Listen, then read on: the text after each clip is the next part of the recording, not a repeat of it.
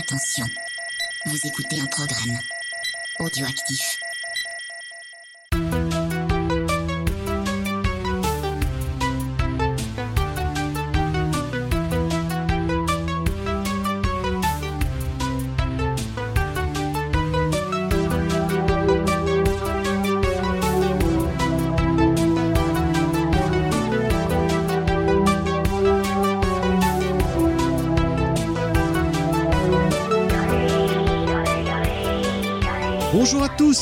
Bienvenue à Décennies, je suis Mikado Twix, votre hôte encore une fois pour ce numéro, et j'ai le plaisir de recevoir euh, mon copain Nico. Bonsoir Nico. Vroom vroom, tut tut, poète poète.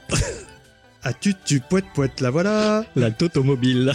Comment ça va, content? Bah c'est content, content de revenir euh, faire un petit podcast là pendant cette période un peu un peu confinée. Oui. Et puis avec un sujet que franchement au début j'étais pas chaud et en fait si c'est c'est Eh ben, ça, on va bien se marier. euh, je crois que je suis assez raccord avec toi.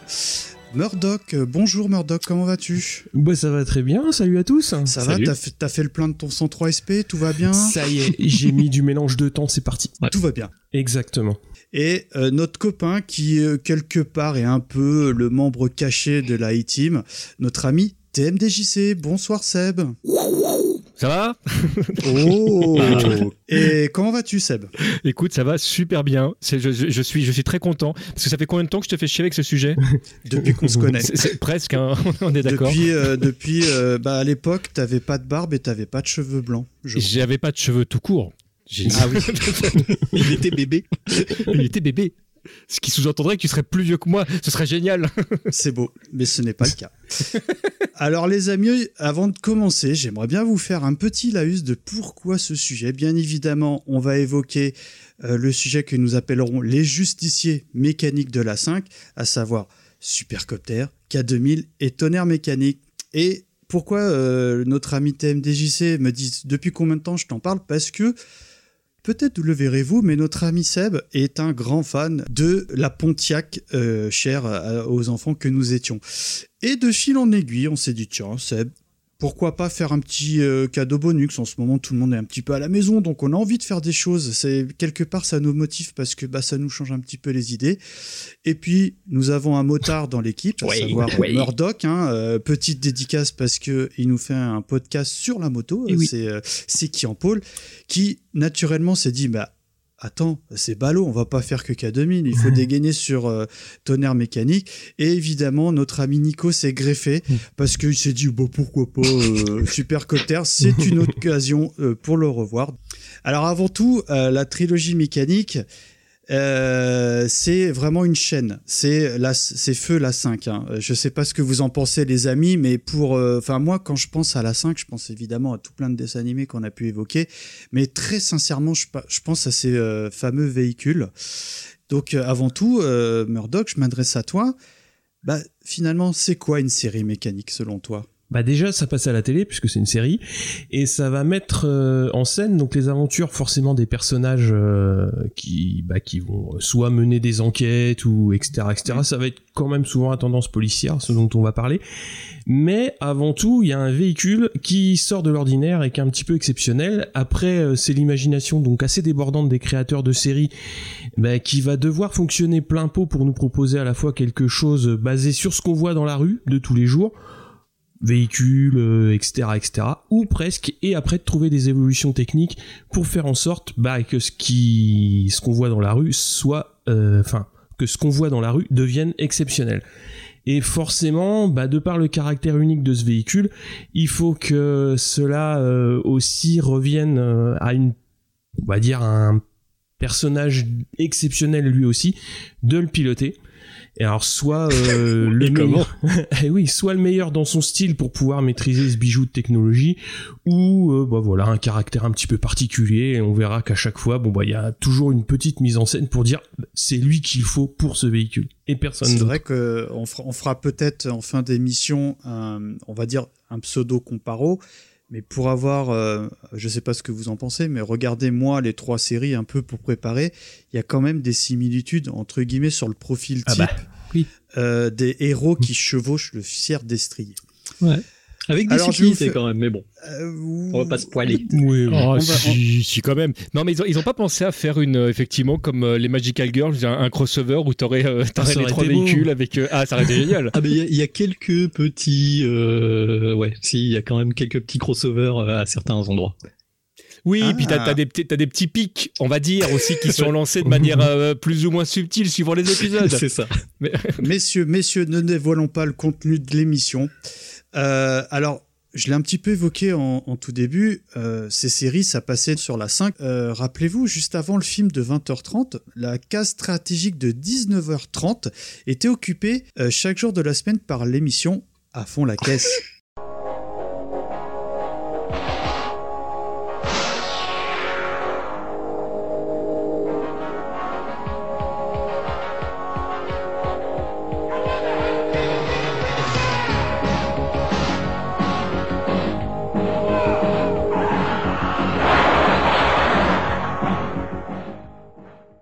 Très sincèrement, euh, petite larme à l'œil, hein, je sais pas vous, mais euh, Ah ouais. bon, euh, je, je m'en souvenais plus. Mais Alors, plus du tout non plus. Quand j'ai revu les images, ça m'a étonné. Alors moi je m'en souvenais très très bien et je vais vous dire pourquoi ce, ce- ce générique il m'a vraiment marqué. Alors déjà il faut savoir qu'à l'époque l'habillage de la 5 euh, tournait beaucoup autour de, de, de ces éléments 3D. Mm. Euh, t'a- t'a- T'avais quand ils allaient diffuser... euh, euh, c'était Happy Days, Ouais. ils avaient cette espèce de rocker pareil avec euh, la banane et en fait moi ça, ouais. m'avait marqué parce que euh, ça me faisait penser au clip Money for Nothing j'allais- le dire, j'allais le dire. Bah voilà, bah tu vois, les, les grands esprits se rencontrent et C'est vraiment un truc quand, quand je, je voyais le truc, je, je faisais un lien tout le temps, alors que il y a, musicalement il y a quand même rien à voir.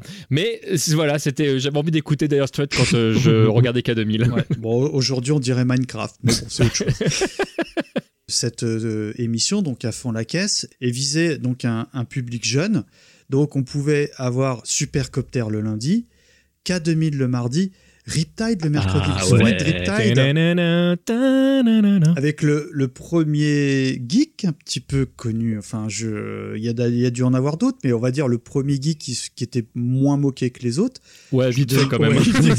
il, en, prenait plein la tronche. Bon, t'es bon, t'es peut-être le méga le plus intelligent euh, de la Floride, mais tu restes quand même con, hein, parce Ben que euh, t'es. euh, enfin, Nul bon. avec les filles, alors que les- les- le brun et le blond arrêtaient pas de se battre pour savoir qui allait niquer la gonzesse de l'épisode. je m'en souviens pas, très sincèrement. Et enfin, donc euh, pour poursuivre, Chi- Chips le jeudi, et enfin Tonnerre mécanique le vendredi. Alors, on va passer doucement à notre première rubrique, mais avant, j'ai envie de dire, là c'est le jeune Mikado qui parle. Qui n'a jamais rêvé de tailler une bavette avec Hit et de déclencher le turbo boost Qui n'a jamais joué à tonnerre mécanique sur son BMX avec un bout de carton dans les roues pour faire le bruit de gros cylindres Et qui n'a jamais fantasmé de revêtir le cultissime casque du pilote de supercopter et de dévier des missiles nucléaires, le tout évidemment à Mach 1 Mesdames et messieurs, générique.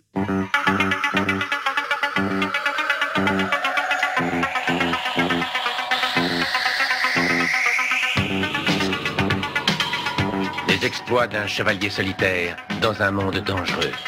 Le chevalier et sa monture.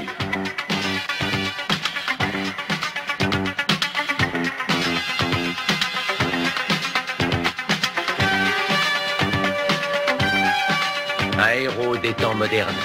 Dernier recours des innocents, des sans espoir, victimes d'un monde cruel et impitoyable.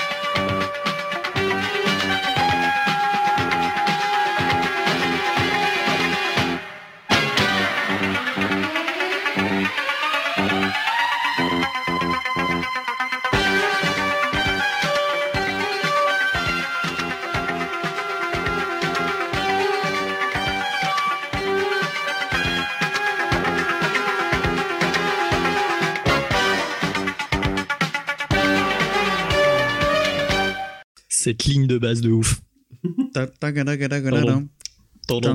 C'est ultra culte. Enfin, je pense qu'on va l'évoquer, mais les trois musiques de ces, euh, cette série euh, sont euh, dans le collectif, c'est très très haut. Ah oui, ça on est d'accord, ouais. Donc, TMDJC le podcast, hein, euh, K2000 le podcast, euh, voilà. Que dire euh, Par quoi souhaites-tu commencer pour nous parler donc évidemment de K2000 TMDJC Eh ben écoute, on va, on va essayer de faire en sorte de ne pas parler que de K2000, donc je vais essayer de, de, de recentrer un petit peu quand même. Tiens, on va regarder Euh, K2000. c'est- oui, c'est ça. Tiens, on va regarder K2000. Copyright, blague de vieux. hein. Voilà, les vrais savent. les vrais sapes.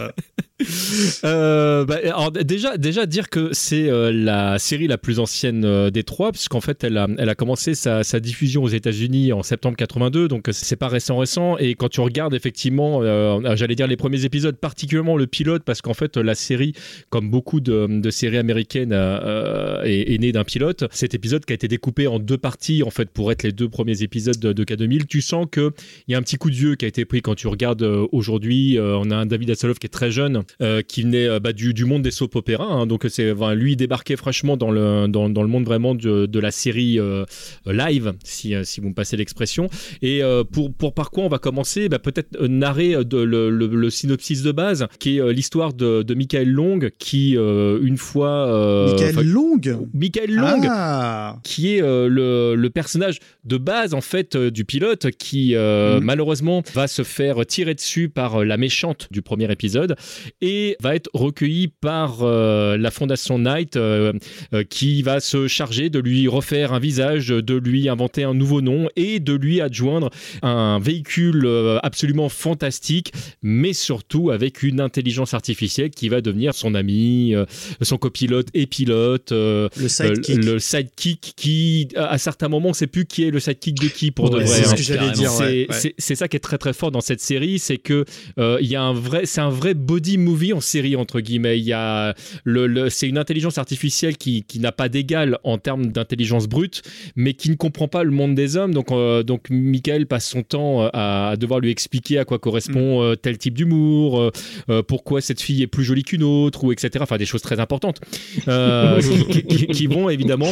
faire en sorte qu'il va s'humaniser. Alors quand je dis humaniser, c'est humaniser euh, au format 80. On est d'accord qu'il y a beaucoup beaucoup de codes qui ont changé depuis et heureusement, ça on aura l'occasion d'en reparler. Si peu. Petit peu- Je crois que ça, Mais- va- ça vaut pour les trois séries quand même. hein. ça, ça, ça vaut pour les trois séries, mais on va dire que comme euh, euh, Kit, donc l'intelligence artificielle de Night Industry, a cette particularité d'apprendre avec Michael, qui maintenant s'appelle Michael Knight, hein, qui va reprendre le nom de l'homme qui l'a sauvé. Fondateur, ouais. Exactement. Bah, euh, il va apprendre avec les qualités, les défauts de Michael.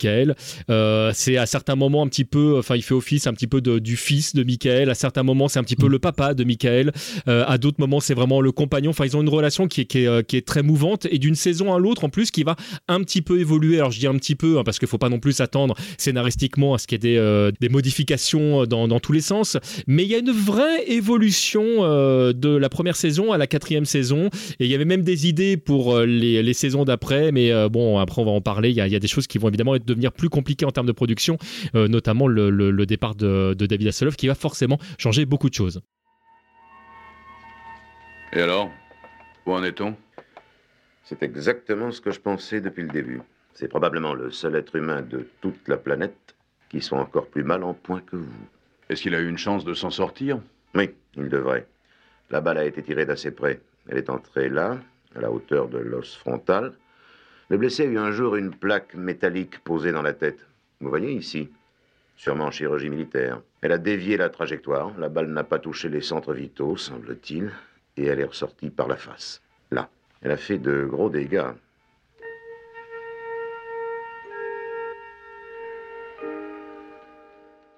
Parce que, mine de rien, qu'on le veuille ou non, c'est quand même quelqu'un de emblématique et même, j'ai envie de dire, de très charismatique. Tu peux nous parler un petit peu de David Hasselhoff? Ah bah ouais, alors David Hasselhoff, euh, peut-être vous allez me dire, mais oui évidemment, mais je- des fois je dis un truc, les gens se disent, mais pourquoi il dit ça? Mais en fait, il me fait un peu penser à Jean-Claude Van Damme. Il a un Ah. côté euh, un peu perché. Quand tu Oui. l'écoutes euh, parler euh, dans la vie de tous les jours, c'est euh, c'est quelqu'un qui est pas toujours dans la même réalité que la tienne.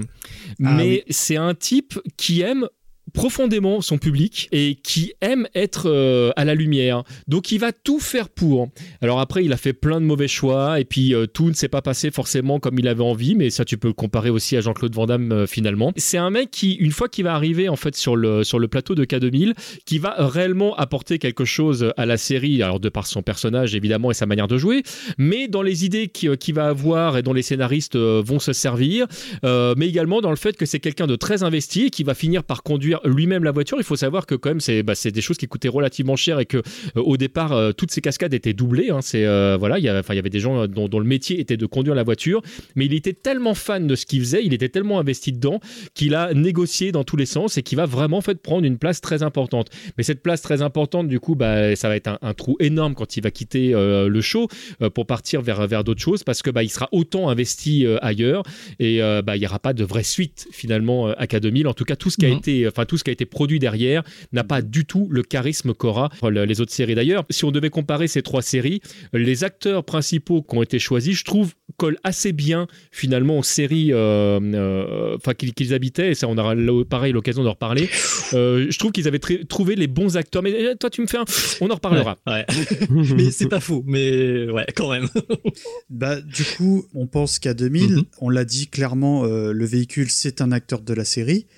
Euh, on a Michael Knight, mais est-ce que tu peux nous parler des autres euh, personnes qui gravitent autour du personnage de Michael Knight ou de David Hasselhoff? Ouais, ouais, bien sûr. Alors, on a, euh, il y a deux personnages principaux qui vont naviguer autour de Michael Knight, mais pour de vrai, en fait, ils sont Michael plus Knight nombreux. et Michael Knight, en fait, non C'est ça? Ils gravitent autour de lui, non? C'est presque ça. mais surtout qu'en plus, pour de vrai, David Hasselhoff aura plusieurs rôles dans la série. Donc, dans l'absolu, ça, ta blague marche presque, franchement. Ah oui. Alors, euh, donc, aux côtés de Michael Knight, donc joué par David Hasselhoff, euh, on a Devon Miles. Que faites-vous? Si vous me laissez placer un ou deux mots, je vous le dirai. J'ai mis le doigt sur une affaire qui paraît sérieuse. Je crois même à un assassinat. Ah oui. Ben, il n'y a que des militaires par ici. Ils disposent d'une police. J'ai déjà commencé l'enquête. J'ai des éléments intéressants. Avant demain matin, ce sera réglé. Mais notre règle voudrait que je sanctionne votre attitude infantile. On a pourtant tenté de me tuer hier soir. Ah, j'ai un alibi, hein. Croyez-moi, cette affaire militaire est importante. Et il me faut un jour de plus. Croyez-moi, cette affaire militaire est importante et il vous faudrait un jour de plus, c'est ça? Ah, c'est gentil ça, Devon, d'être de mon avis.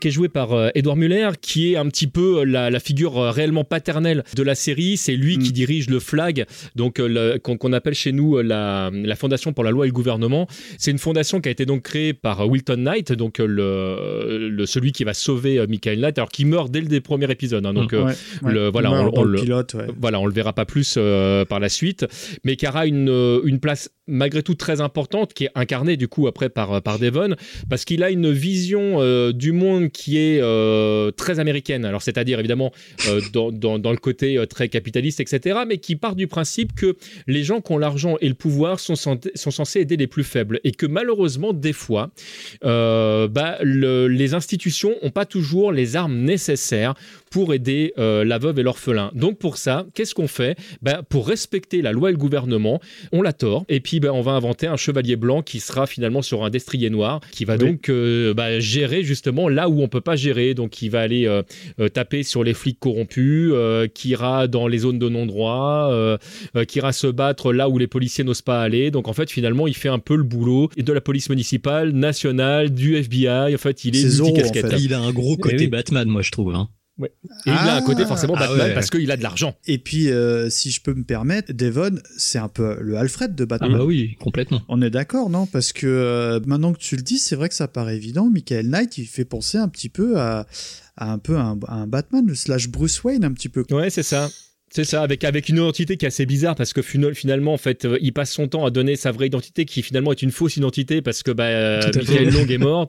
Donc en fait, il, a, il est devenu plus ou moins Michael Knight. Alors ça arrive après à d'autres, d'autres moments de la série euh, qui finissent par réendosser, entre guillemets, le côté Michael Long parce qu'il va à certains moments en fait en avoir marre d'être Michael mm. Knight. Mais c'est anecdotique dans la série. Et il y a d'autres acteurs que tu aimerais euh, remettre en lumière? Oui, oui, oui. Ah On ne peut pas parler de la série sans parler euh, de Bonnie Brasto parce que j'étais ah amoureux de Bonnie, comme beaucoup de petits garçons d'ailleurs, euh, je pense de l'époque, enfin, petits garçons peut-être. Hmm. Certainement, Bonnie, ça devrait être parfaitement équilibré ainsi. Hmm, très bien alors. qui fonctionnera impeccablement, je pense. À moins que ce sauvage n'abuse encore de tes possibilités. Merci pour le sauvage. Oh, quand on parle du loup, euh, j'ai apporté des améliorations à Kit. Hmm, de quel genre? Il a été équipé pour oxygéner l'habitacle à ta simple demande. Oh, Ce sera très bien pour les lendemains de fête. Hmm, Vandale.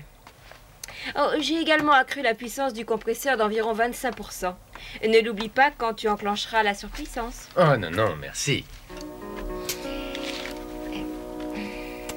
Hmm. Hmm. J'aurais voulu te dire, Euh, quoi? Te dire combien je... J'apprécie tes améliorations apportées à Kit. Oui, ça pourra te servir quand tu seras en fâcheuse position. Je le suis déjà. Euh, Qu'est-ce que tu veux dire? Rien. Rien. Rien du tout. Je disais ça comme ça en général. Bêtement. Au revoir.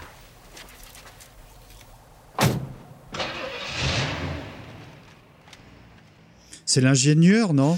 Oui, oui, oui. Alors, c'est, elle a une place très importante dans la série parce qu'elle apparaît pas dans le pilote, mais Non. il s'avère que plus tard, on apprend qu'elle a participé à la, con- à la conception euh, de Kit, donc de K2000.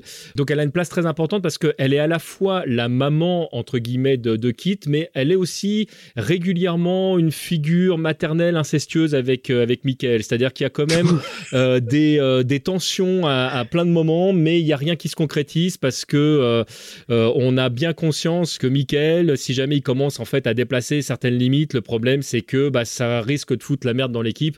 Donc il Bah, continue en fait à, aller ailleurs plutôt que de prendre le risque de casser sa une collègue de amitié. travail. Et c'est sa collègue de travail. Et Ouais, on rigole pas avec ça. C'est un, sniper un petit peu quand même. euh, Ah ça on a oui ça il arrête pas.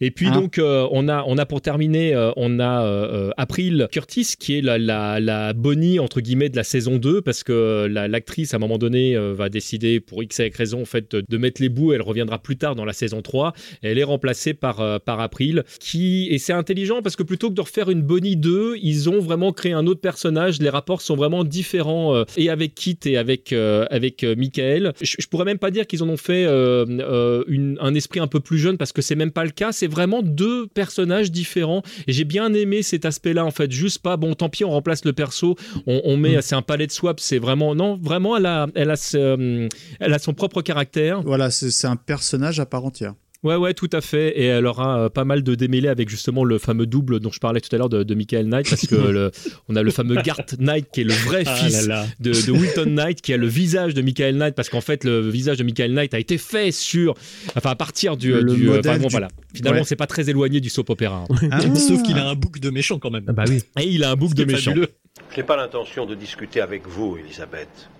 Je sais que vous détenez la formule, du moule et de la mémoire électronique de Kit. Je connais l'opération Red Bluff. Ça ne vous suffit pas? Non. Je pense que vous vous êtes déjà rencontrés, n'est-ce pas? Oui. Ça remonte à longtemps, bien avant que vous n'entamiez votre grande expérience africaine. Vous avez les mêmes réactions que Feu, mon père. C'est peut-être pour cela que je vous déteste tant. Écoutez, je suis venu ici pour vous faire entendre raison à vous et à votre mère. Il est trop tard pour raisonner, monsieur Miles. Beaucoup trop tard, vous entendez? C'est la guerre maintenant. Votre défaite et notre victoire. Car j'ai l'intention de vous anéantir. Vous, ainsi que la Fondation pour la loi et le gouvernement. Et bien sûr Michael Knight. Spécialement. Michael Knight. Thank you.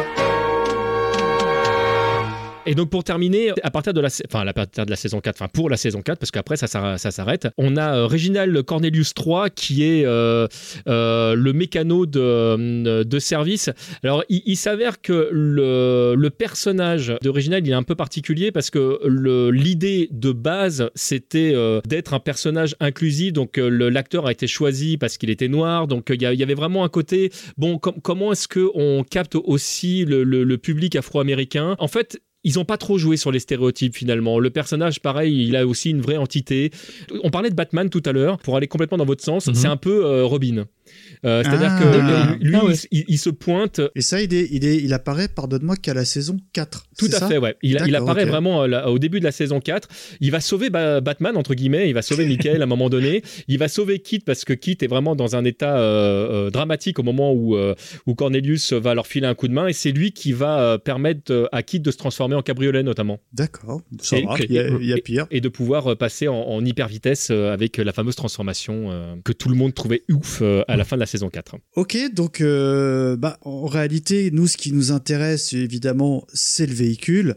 Est-ce que tu peux un peu nous parler euh, bah, des spécificités, parce que finalement, c'est un acteur lui aussi, de, du véhicule Kit Kid, Oui, nous ne sommes pas en mission mais en congé. nous sommes congédiés. Oh, pas du tout.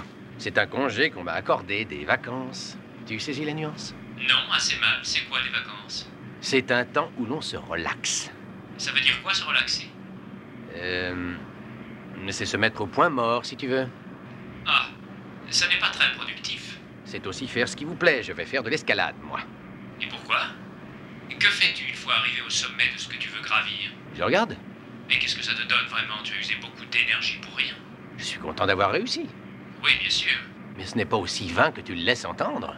Pas aussi vain et pas si anodin non plus à tout prendre. Ton escalade pourrait bien te valoir blessure ou handicap. J'ignorais que tu étais ma nourrice. Bien sûr, je m'inquiète pour toi. Après tout, c'est pour cela que j'ai été programmé. Le K2000, alors il faut savoir déjà que euh, le K2000 en fait n'est pas le- la première version euh, de, Et non. de euh, bah, le- leur, leur premier essai. Et ça, c'est une partie qui est intéressante aussi parce que alors c'est pareil. hein, dans, dans ces séries-là, il y aura souvent hein, le, le le gentil contre son double. Ça, c'est un truc qui va son arriver. euh, voilà, et même quand ça arrive pas, je pense à Tona Mécanique, c'était prévu dans la saison d'après. Donc de toute façon, c'est un truc, ouais, c'est quand on a plus d'idées, on, on le met en place. Et effectivement, il y a un moment donné, on fera la découverte du, du prototype qui, qui s'appelle Car, et c'est là qu'on découvre que Kit finalement n'est pas, n'est pas tout à fait le, le- le premier. Et la petite d'ailleurs euh, subtilité, c'est que euh, ça, ça fait forcément d'ailleurs penser à 2001, c'est que Car est, euh, est fait avant tout pour se protéger quoi qu'il se passe, parce que c'est quand même un véhicule qui coûte cher. Donc Oui. on se dit bon, ce serait bien quand même qu'il, bah, que, bah, voilà. et en fait, on s'est rendu compte que c'était pas une bonne idée, parce que si jamais Mm. il doit se défendre contre la vie humaine, bah, c'est c'est pas bon. Donc en fait, Kit a été construit pour protéger les vies humaines, quoi qu'il se passe, et particulièrement celui, s'il doit faire un choix, de son pilote, euh, qui donc est symbolisé là-dessus par, euh, par Michael Knight. Alors ceci dit, quand on est à l'intérieur de Kit, on craint pas grand chose parce que Kit est enveloppé d'une coque moléculaire euh, qui lui permet en fait tout simplement Quelle classe. euh, de reprendre en fait la forme d'origine. En fait, c'est une sorte de métal finalement à, à mémoire de forme, ce qui fait que quand il prend un gros choc euh, où le choc est réellement absorbé et ça ne se voit pas du tout tellement euh, la, la coque est solide, mais même quand on la voit se déformer un peu, en fait, euh, dans, dans certains épisodes, on voit que ça reprend tout de suite le- le- la forme d'origine. Donc c'est comme si le, le, bah, le- le métal devenait ultra solide et même s'il devait bouger un petit peu, bah, c'est pas grave parce que ça revient comme si de rien n'était. T'es tranquille sur les parkings alors? Ouais, c'est ça. c'est exactement ça. J'explique même pas les essieux et tout, parce que la voiture, elle doit faire 2 tonnes 5, tu sais, avec les peintures et les, euh, et les, et les, les métaux utilisés. Mais euh, en effet, oui, le véhicule est, est a priori indestructible. En tout cas, quasi indestructible, parce qu'on verra qu'à un moment donné, euh, Kit arrive à défoncer Car, donc euh, ça sous-entend quand même que bah, dans certaines conditions, euh, euh, c'est pas toujours le cas. En tout cas, si jamais on abîme l'ordinateur central, euh, c'est plus le cas. Et d'ailleurs, on Mhm. va en parler de ce fameux ordinateur central. Alors, c'est toujours rigolo parce que quand tu remets les choses dans le contexte, en 82, il y avait quand même peu de chances d'arriver à faire tenir une intelligence artificielle dans la petite boîte, la petite boîte qu'on verra à certains épisodes quand, euh, le, quand on voit Kit que, enfin, que Kit n'est plus dans la voiture, parce que ça arrivera à certains moments qu'on le sorte du véhicule. Quand il est en kit Quand il est en kit, exactement, je valide cette blague. C'est une, euh, une intelligence artificielle qui, évidemment, parle américain ou, hum- ou français, suivant les, euh, suivant les, euh, les traductions, évidemment, euh, qui parle d'ailleurs euh, toutes les langues dans l'absolu, parce qu'elle elle maîtrise je sais plus combien de centaines de, de- de langues et de dialectes. Elle connaît tout, surtout parce qu'elle a des banques de données régulièrement mises à jour par Bonnie, euh, justement. Donc, à chaque fois Mm. qu'il y a une, mi- une mission particulière, eh ben, on va mettre le- la bonne information. Elle a l'ensemble des cartes des États-Unis, ce qui fait que quand elle doit se déplacer quelque part, il y a une sorte de, de micro GPS intégré euh, sans satellite ou kit, c'est T'as exactement où elle est. qui se met à jour immédiatement et tout. Exactement. C'est une Tesla avant l'heure le truc quoi. Ouais, Et, ça, et ouais. tout, voilà, il a tout inventé, euh, Kit. Alors là, c'est vraiment. euh, et euh, tu peux aussi jouer euh, aux jeux vidéo dedans. Je te laisserai faire un, un petit, un petit laïus dessus, euh, Mika, parce que je sais que tu as, des trucs Ah à oui. dire. Ah oui, oui, c'est vrai parce que. Alors, j'ai beaucoup aimé le running gag parce que on, est ju- on entend juste la voix de Michael et euh, il dit Attention, là, le virage est trop serré, tu vas t'écraser, Michael, t'as une chance sur je sais pas combien. Et en fait, euh, la voiture est en pilote automatique parce que c'est une des features de la voiture. Et Michael joue à l'Atari 2600 pendant que Kit conduit. Et ça, c'est la classe. Mais moi, Seb, j'ai une vraie question, Seb. Mais vraiment une vraie question. À quoi sert ce, ce voyant lumineux en façade?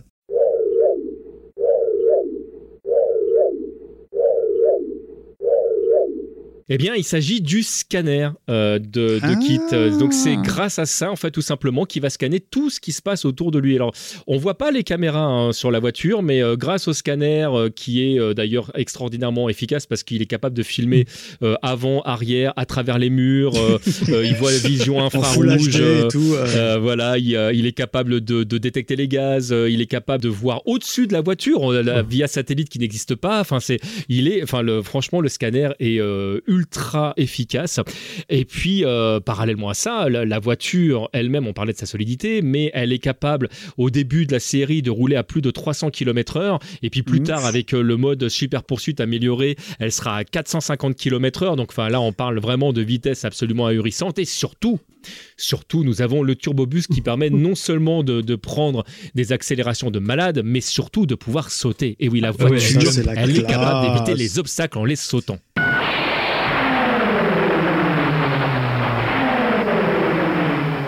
Et puis bon, après, après c'est la voiture de James Bond. hein. Elle est capable d'envoyer de l'huile, elle est capable d'enfumer, elle est capable de rouler sur deux roues. Elle- Enfin, je, je passe le nombre de. Elle a un grappin. Enfin, je, je vous les fais pas tous parce que d'un épisode à l'autre, en fait, on découvre des nouveautés euh, euh, sur le véhicule qui est même capable de rouler sur l'eau. Oh, Ben C'est Pimp My Ride, quoi.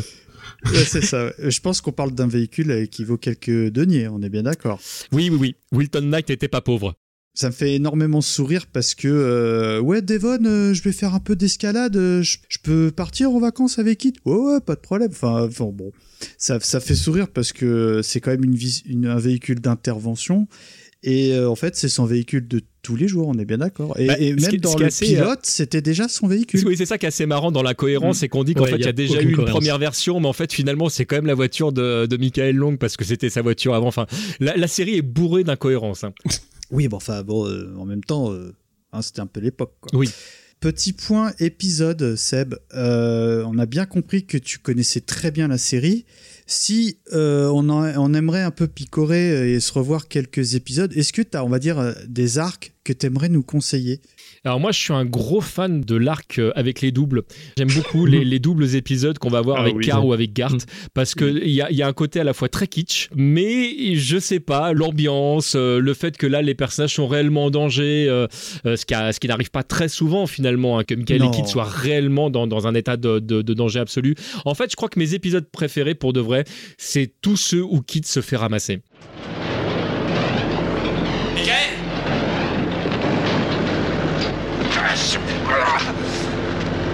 Quitte Venez avec moi Michael, au secours Au secours, Michael Michael, au secours Quitte Michael Michael Je ne peux rien faire. Je ne peux rien faire. Ils arrivent. Il faut s'en aller. Je reviendrai. Je reviendrai. Venez Venez. Je reviendrai. Je te le promets.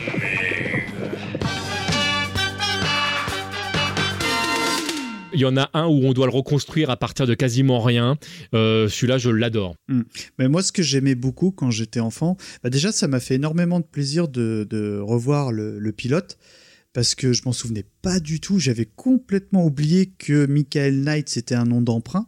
Que c'était pas du tout. euh, enfin, l'origine story, en fait, du Ouais. personnage, c'est quelque chose qui m'a vraiment intéressé. Et euh, bon, faute de temps, j'ai pas eu le temps de revoir les, les fameux doubles. Mais en revanche, j'ai un souvenir intact du double maléfique de Kit euh, que tu as évoqué. Ça, c'est vraiment une, euh, un, un axe que j'avais beaucoup, beaucoup apprécié. Puis ce qui est sympa avec le deuxième épisode, euh, donc euh, euh, Kid versus Car, qui doit s'appeler La Revanche de Car Mhm. dans, dans la version française, euh, c'est que euh, bah, Car va prendre une certaine forme d'indépendance, tu vois, un, un la star de Ken et Ryu qui ont pu les mêmes coups à la fin. Ah, le point Street Fighter, c'est beau, c'est beau. c'est que en fait, euh, il va changer de couleur et il aura des, des, euh, un joli décorum euh, gris euh, qui viendra se rajouter euh, au noir et je trouve la voiture ultra classe. Ouais, on est d'accord. Messieurs, Nico, Oui. K2000, t'as eu l'o- l'opportunité d'en revoir ou- Alors, ou- j'en ai revu quelques-uns. À l'époque, c'était une série que euh, je regardais un peu d'un seul œil. J'avoue que Mhm. c'était le genre de série, c'était un peu le même syndrome que j'avais avec Magnum, c'est-à-dire que je regardais ça, là ça me plaisait bien parce qu'il y avait une voiture qui faisait wouch wouch et tout, ça sautait à travers des camions machin. mais euh, mais après j'étais assez jeune aussi, hein, euh, faut bien avouer. Ouais. Mais c'est vrai que ces genres de séries, ouais, euh, en fait, ça finissait par m'ennuyer quand j'étais gamin. Et là, en regardant quelques épisodes, en fait, j'ai j'ai trouvé que c'était une série qui avait pas mal d'humour au final. C'est Oui, un truc euh, que que j'avais pas capté en fait quand j'étais gamin. Euh, Michael Knight, c'est un peu un gros bouffon de temps en temps, mais euh, tu vois, enfin, enfin, on sent Un que c'est pas euh, c'est c'est fait pour la blague et que voilà quoi, c'est pas euh, pas... Ouais, ils se prennent pas au ils se sérieux. prennent pas au sérieux. Ouais, c'est l'effet que j'ai eu aussi. hein. et, et que voilà il est dans la blague euh, ça le fait marrer de, de passer pour un imbécile de temps en temps et que c'est pas plus mal et euh, aussi euh, bah, j'a- j'avais oublié quand même pas mal le, le jumeau maléfique de Mike Michael Knight. C'est Ah, moi, j'ai ça, envie de les revoir. hein. j'ai- pas revu l'épisode en entier, j'ai vu que des extraits, mais il conduit un gros camion qui lance des missiles déjà. Classe. Il s'appelle Goliath. Donc c'est-à-dire que voilà quoi, il est fait pour écraser Kit. Et, Et euh, puis il a, attends, il a la structure moléculaire de Kit, Voilà. donc euh, Waouh. c'est chaud quoi. Ouais, mais Kit, il a un laser, donc euh, ça va. Et son conducteur, c'est euh, euh, Hasselhoff, mais qui cabotine à mort, quoi. C'est, c'est genre, c'est, il a mis son petit bouc et puis il a ses yeux fous et, euh, et il joue le gros méchant, quoi. C'est, c'est, c'est trop drôle, quoi. Ah, je vais le Ah, revoir. il dès faut le voir, celui-là. C'est vraiment très, très, très marrant. C'est Nick Fury avant l'heure en fait. Ouais. Bah d'ailleurs, il fera Nick Fury. Oui, hein, oui, mais si c'est pour ça que je, c'est à chaque fois que je fais Ah. référence en fait dans sa manière de jouer, c'est vraiment bon. Nick Fury avant l'heure. Ça, ça m'a vraiment fait marrer. Et toi, Murdoch, quel est ton affect du coup sur cette série par rapport au, au petit Murdoch et puis Ah bah le euh, petit peu- Murdoch, il avait sa petite Pontiac euh, Majorette en fait, hein, donc euh, moi Ah. j'adorais. euh, mais en fait c'était pas euh, vraiment kit parce qu'elle était pas. non, mais t'av- t'avais l'aigle dessus. Ouais, t'avais l'aigle dessus, elle était géniale, exactement. la Firebird. Et euh, ouais, j'aimais bien. Déjà, la voiture avait un look euh, vraiment, vraiment cool. Et euh, en, en y revenant Encore aujourd'hui, ouais, hein. ouais, ouais. Et en y revenant pour préparer l'émission, moi, ce qui m'a plu, c'est ce que t'as dit, Seb. C'est euh, vraiment, ils ont réussi à incarner euh, le véhicule avec la parole, avec Mm. des réflexions, ce qu'on n'aura peut-être pas sur les deux, deux séries qui vont suivre. Mais il y avait, euh, il y avait un chouette travail euh, quand même de, de, de ce point de vue-là. Et puis ouais, je trouve que c'est dans, dans son jus, moi, j'aimais bien. Oui, c'est vrai que rapidement, tu oublies que c'est une voiture. Ouais, avec Fina- Finalement. Avec le petit truc rouge aussi qui était à l'intérieur, le, le genre de double triangle euh, en fonction de la, de la parole, là, tu sais, quand, euh, Ouais, ouais, quand ouais, elle ouais. parle, euh, moi je trouvais que c'était, euh, ça m'avait pas mal, euh, pas mal intéressé à l'époque, ouais. Bah, au point même que je trouve que c'est la série qui a, enfin des, des trois séries qui a celle qui a le mieux vieilli, le, le- même même dans ses travers. Ah, Ah, là. suis- On va en débattre. On va en Mais on va débattre. en débattre. va- Euh, Seb, tu, tu le sais maintenant depuis qu'on se connaît, je suis très très très attaché à tout ce qui est doublage. Et dis-moi que tu vas me parler de Code Quantum. Et j'allais pas, j'allais, pas l'évoquer, mais mais si, t'as, non mais si, t'as, oui. raison parce que parce que bon de toute façon, ah, il y a, il y a plein des, des doubleurs qu'on va Oh là évidemment euh, euh, entendre ailleurs, mais le, justement pour pour faire un petit point rapide sur la la la les, les différences qu'il peut y avoir justement entre les versions, elles sont vach- vachement intéressantes parce que alors au-delà euh, de la qualité euh, du doublage, parce que comme d'habitude en, en France quand même, on a quand même du du beau monde. David Hasselhoff euh, est doublé par euh, euh, Yves-Marie Morin, une voix qu'on a entendue et, et réentendue, mais c'est vraiment un acteur de, de qualité. Moi, quand je, quand je l'entends encore aujourd'hui, je- je- j'entends David Hasselhoff. En fait, il y a vraiment une cohérence, je trouve. ouais. il, il incarne parfaitement en fait le, le Bah, personnage. jamais regardé la série en VO. Jamais. Enfin, Elle est très bien. Alors, Elle ouais. est très bien. Alors justement, pour faire un point justement entre la VF et la VO, elle est très intéressante parce que il y a de grosses différences quand même mine de rien euh, dans le, rapport entre la machine et, euh, et l'être humain. Et c'est vraiment le, le, le rapport ami entre euh, Michael et sa voiture est, est encore plus marqué dans la VO. Et il y a vraiment, par contre, un ascendant euh, entre Michael et la voiture qui disparaît un petit peu dans la version française. Dans la VO, en fait, il passe son temps à l'appeler euh, Body, copain. Mm. Enfin, il y, a, il y a Mm. vraiment le côté, c'est son petit frère. Et c'est très, très marqué, en fait, dans, dans la VO. Et alors, les Et en rapports. français, ouais. Et c'est moins, c'est vraiment moins marqué. C'est-à-dire Ah qu'ils ont, ils ont vraiment atténué ce, ce rapport-là. Il y a justement plus d'équité entre guillemets euh, entre Kit et Michael Knight dans la version française qu'entre de la VO. Et alors, ce qui est très amusant, c'est car je sais, j'ai un gros doute si c'est la version espagnole ou italienne. Je crois Oula, que c'est la version italienne. Si je dis pas de bêtises, mais j'ai peur de dire une connerie. Mais la voiture est incarnée par une femme.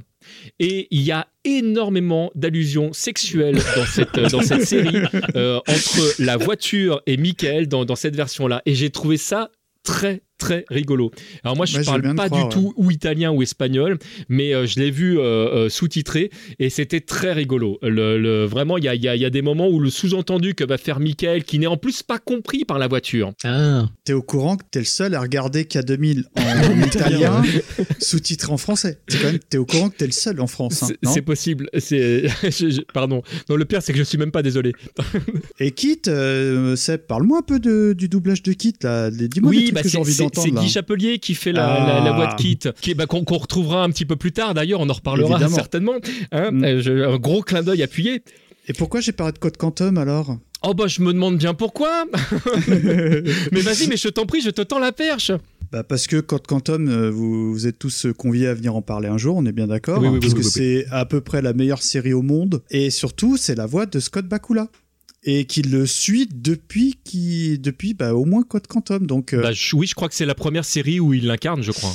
je, je l'ai, en fait j'ai penché une oreille l'autre fois parce que Madame regardait la télé et en fait elle regardait NCIS, je sais pas quoi, Mhm. et il y avait Scott Bakula et la voix de Chapelier. Tout à fait. Non, mais, mais même en plus, il est très très bien parce que c'est même, lui euh, qui va doubler Car également dans, dans la série. Exactement, c'est ce Euh, que j'allais te dire, avec une voix un peu plus euh, méchante. Exactement. À ouais. euh, dans mes souvenirs d'enfant, disaient que c'était la voix de Kit, mais avec une voix de méchant parce qu'il est méchant. Où c'est qu'on est?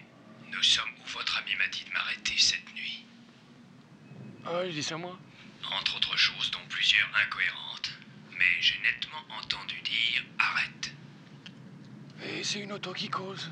Je ne suis pas une auto. Je suis un ordinateur perfectionné. Je m'appelle Car. Et je suis le prototype de la voiture de l'avenir, c'est tout. Il faut savoir qu'en VO, euh, la voix de Car, elle est très particulière parce que j'ai Oui, regardé. et c'est pas le même acteur. C'est pas coup. le même acteur Non. et il a un espèce de petit accent british qui m'a fait énormément penser à la voix de Bane dans Batman, euh, le Putain, troisième je suis- Batman. Mais tu sais, tu sais quoi? J'allais le dire. Je suis tellement content que tu le dises, mais c'est exactement ça. T'as mis le doigt sur le truc quand, tu- quand, quand j'ai revu l'épisode. Ouais, En j'étais VO, là je me dire, suis dit- merde, merde, ça me dit Je- quelque chose cette voix. ouais. Et, je venais de voir le, le troisième Ah, Batman. J'ai- fait non mais c'est une blague. Ouais, un peu euh, rocailleuse, un Tu peu. sais, avec le petit accent british et puis il parle euh, dans, dans un masque, quoi. Et c'est Ouais, vraiment. Bah, euh, c'est- c'est tendance en ce J'ai moment. j'ai l'impression ouais. J'ai l'impression que l'acteur qui joue Bane a dû se dire ah, il me faut une voix iconique, il faut une voix qui rappelle quelque chose aux gens. Et je pense que c'est vaguement une imitation de Car. Mais je suis Ah ouais. entièrement d'accord avec toi. Ça Ah, ressemble valides, vraiment. Seb, alors. Ah oui oui mais, mais, mais j'allais le dire donc je non seulement je valide mais je, je, je le paraphrase. Je suis mais vraiment 100% d'accord. Et, D'accord. et ce qui est, ce qui est, euh, ce qui est hallucinant, c'est que euh, qu'on retrouve moins dans la VF justement, mais vraiment en VO, c'est que surtout dans le deuxième épisode, c'est Mm. encore plus marqué dans le deuxième épisode. Il y a vraiment plein de sous-entendus, de jeux de mots. En fait, il essaye, c'est le génie euh, du mal. En fait, c'est le génie de la bouteille dans le deuxième épisode. Et vraiment, il essaye. Alors, dans- dans- très rapidement, en fait, l'épisode, c'est car on- il est censé avoir disparu, euh, explosé. Bah, finalement, en fait, il s'est juste paumé dans le sable et, euh, et il est retrouvé en fait par un, un jeune et sa et sa copine. Et en fait, il va il va charmer le jeune en fait tout simplement pour lui faire faire euh, tout ce dont il a besoin parce qu'il y a malgré tout certaines choses qu'il ne peut pas faire en tant que voiture. Il a quand même besoin d'un être humain et donc il va le charmer. En fait, il va lui promettre mots et, mots et merveilles. Et la manière dont l'acteur incarne justement cette voix, c'est vraiment le génie de la bouteille. Et je c'est- cet épisode est génial en VO. C'est en fait c'est un remake de Christine. un peu, Ouais, ça fait penser un Bah, peu à la ça voix aussi. Ouais. dans Christine. Et Alfred alors Parce que Et- c'est une voix qui est ultra charismatique aussi. euh. Bah, c'est notre ami Jean Berger et, Mm. euh, et pareil je, je trouve qu'il fait vachement bien la voix de Devon moi alors moi en plus euh, quand j'ai découvert euh, K2000 euh, j'avais une, une dizaine d'années pour moi c'était la voix de Devon et après c'est quand je l'ai entendu ailleurs j'ai fait ah mais c'est la voix de Devon et je, je trouve qu'il est pareil euh, les- de toute façon les acteurs français qui ont Mm. été choisis pour doubler K2000 je trouve qu'ils sont ils sont très très bien choisis on a on a Catherine Lafont qui fait Bonnie d'ailleurs euh, très rigolo Catherine Lafont elle fait aussi la voix d'April et je, Ah. je- je disais, je disais que c'était vraiment deux personnages différents, mais c'est très rigolo parce que elle le joue tellement différemment que avant de lire que c'était elle, j'avais pas tiqué que c'était la même actrice qui faisait. Non, j'avais pas. ti- euh, Alors que pourtant, elle a vraiment une voix atypique. Enfin, en tout cas, euh, les voix, les voix sont. euh, Après, c'est parce que quand on était enfant, on enregistrait plus facilement ce genre d'infos. Mais c'est des voix, selon moi, qui sont ultra charismatiques euh, Oui, oui, oui. De, de- de cette période. On est bien d'accord. hein. Ah ouais, je suis entièrement d'accord. Est-ce que tu as des petites anecdotes que tu aimerais évoquer avec nous autour de la série? Alors, il y a, y a des dizaines de milliers d'anecdotes dans, dans tous les sens. On pourrait parler de, de, de ce qui enfin, de ce qu'ils ont essayé de faire après. Euh, mais avant tout, je voudrais surtout vous parler de, de la musique.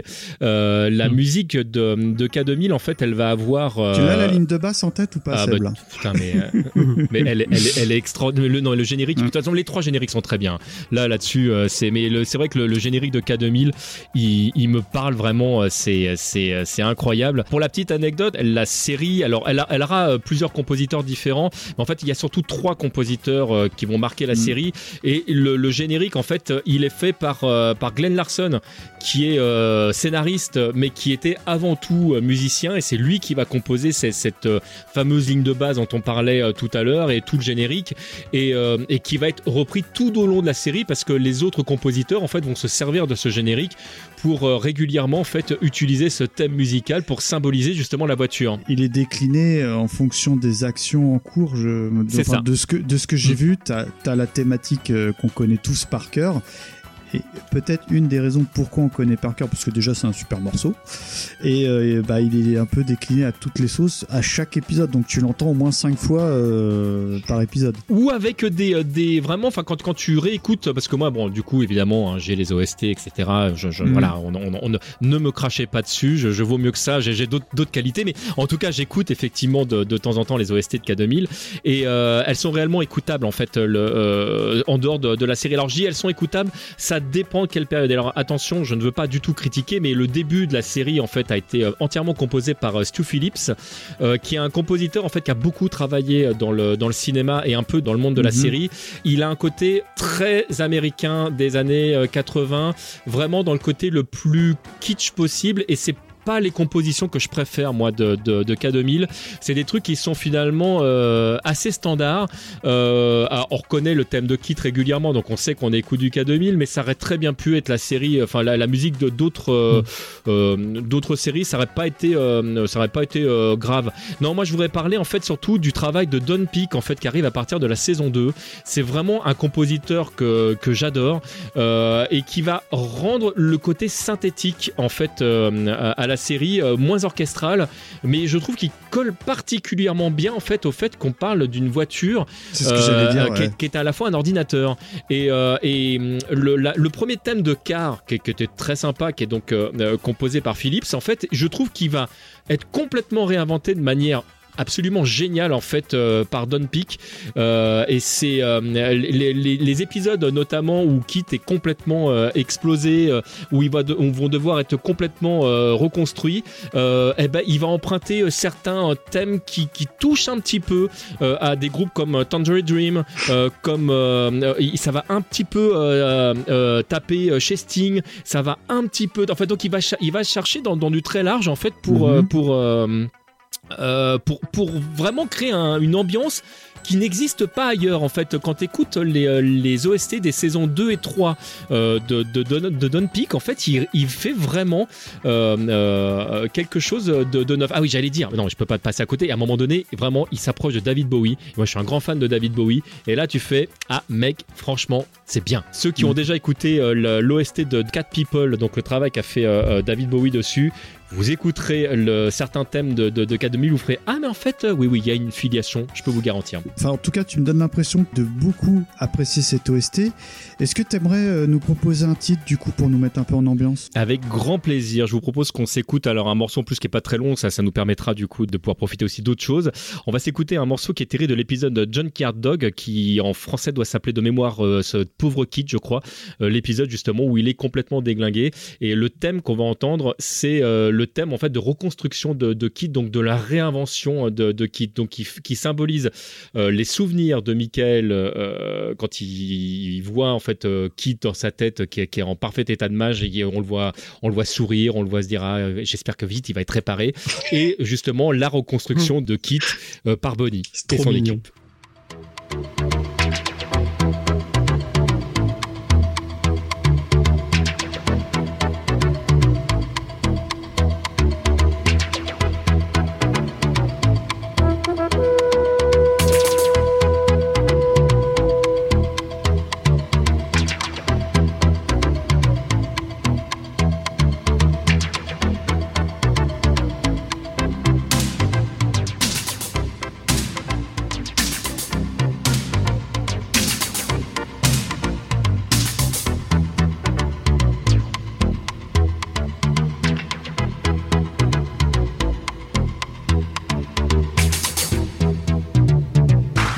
D'accord que là, on parle de- d'épisodes euh, où ils avaient pas d'idée et ils recyclent euh, le, le, fla- le flashback. Ça revient dans toutes les séries de ces, ces périodes-là. hein.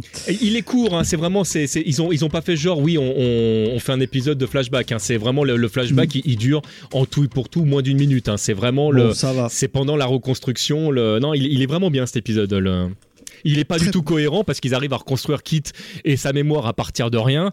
Et euh, la voiture euh, se, se souvient qu'elle a été euh, abîmée. Et donc après, elle, a, elle a peur de sauter des obstacles ou des trucs comme ça. Donc il y a une totale incohérence. Ah, mais, mince. mais si tu, mais si tu mets ça de côté, l'épisode est très bien. moi, C'est génial. hein. Ok, tu sais, Seb, moi j'aime bien tout ce qui est anecdotes, produits dérivés et pourquoi pas jeux vidéo. Est-ce que tu as des choses à nous raconter sur ça?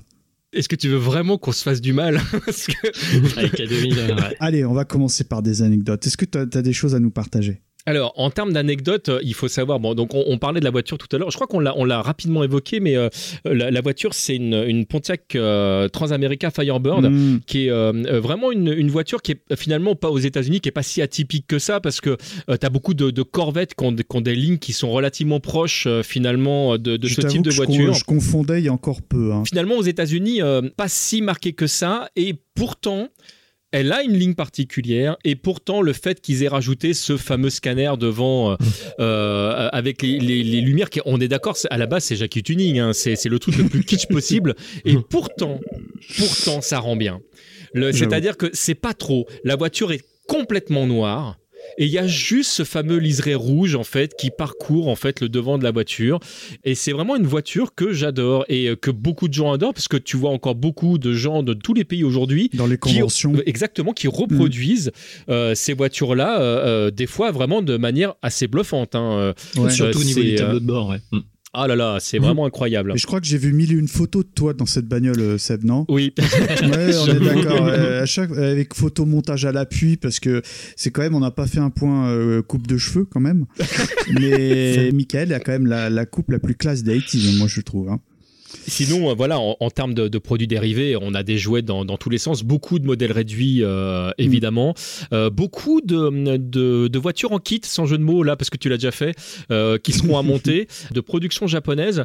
C'est vraiment des produits qui, qui sont pas à mettre entre toutes les mains, parce que c'est des produits qui sont très difficiles à monter. Ok, et en, en jeu vidéo Non, il n'y a pas de jeu vidéo, Il y a- ça n'existe pas. On est d'accord, hein, il n'y a, pas eu- y a- il y a pas eu le jeu PlayStation 2 là Bah, où non, la elle saute. euh, Non, non, non, non, non. D'ailleurs, si vous allez voir sur la chaîne de Jour du Grenier, vous ne verrez pas d'épisode sans K2000. Il n'y a pas. Bah, il y a quand même un truc à noter quand même sur les jeux vidéo, vu qu'on s'est envoyé la Ah, photo tout à l'heure. Euh, Il y a eu un, un kit Lego euh, pour euh, Lego Dimension avec Oui. euh, Kit et euh, Michael Knight. Oui. Et, Et tu- je l'ai pris pour la euh, collecte, personnellement. euh, J'ai pas me joué mais. euh, Tu sais que je ne savais pas. C'était toi qui m'as vrai appris. Ah, mais je, je te promets, je ne le savais pas. Et si, et si. Et c'est un petit modèle tout mignon. euh, La coupe de cheveux fait Exactement. tout, mais, mais, mais, On- euh, on, est, on est un Michael Knight, clairement. Mm. quoi.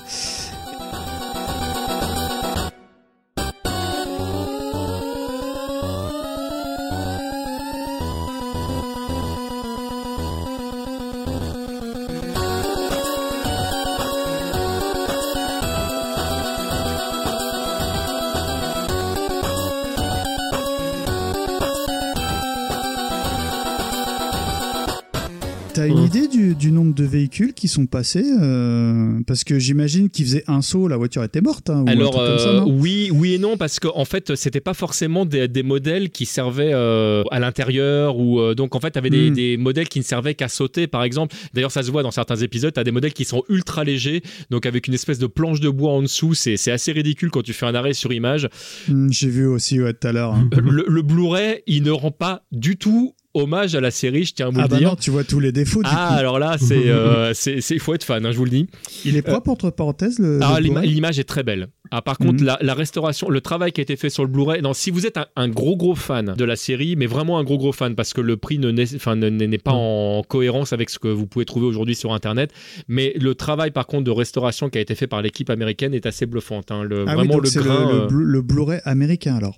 alors, il est sorti en France, hein, mais c'est l'image en fait de restauration a été fait par l'équipe américaine. Et donc, euh, donc euh, combien tu as eu de véhicules euh, euh, sur les quatre saisons au total Je ne sais pas. Je sais que sur les, les- les deux premières saisons, il y a eu une, une- je crois que c'est 13 véhicules qui ont été envoyés à la casse euh, de par les, les cascades qui ont été faites. Mm. Euh, je pourrais pas te dire combien il y a au total de, de véhicules qui ont été utilisés sur les quatre saisons, mais il y a eu quand même pas mal de casses, dont parfois des casses vraiment volontaires, parce que tu as des épisodes où vraiment la, la- bah, ils pètent la bagnole, et tu as grosso modo 3 quatre entre guillemets vraies versions de kit parce qu'il va y avoir des évolutions en fait du tableau de bord.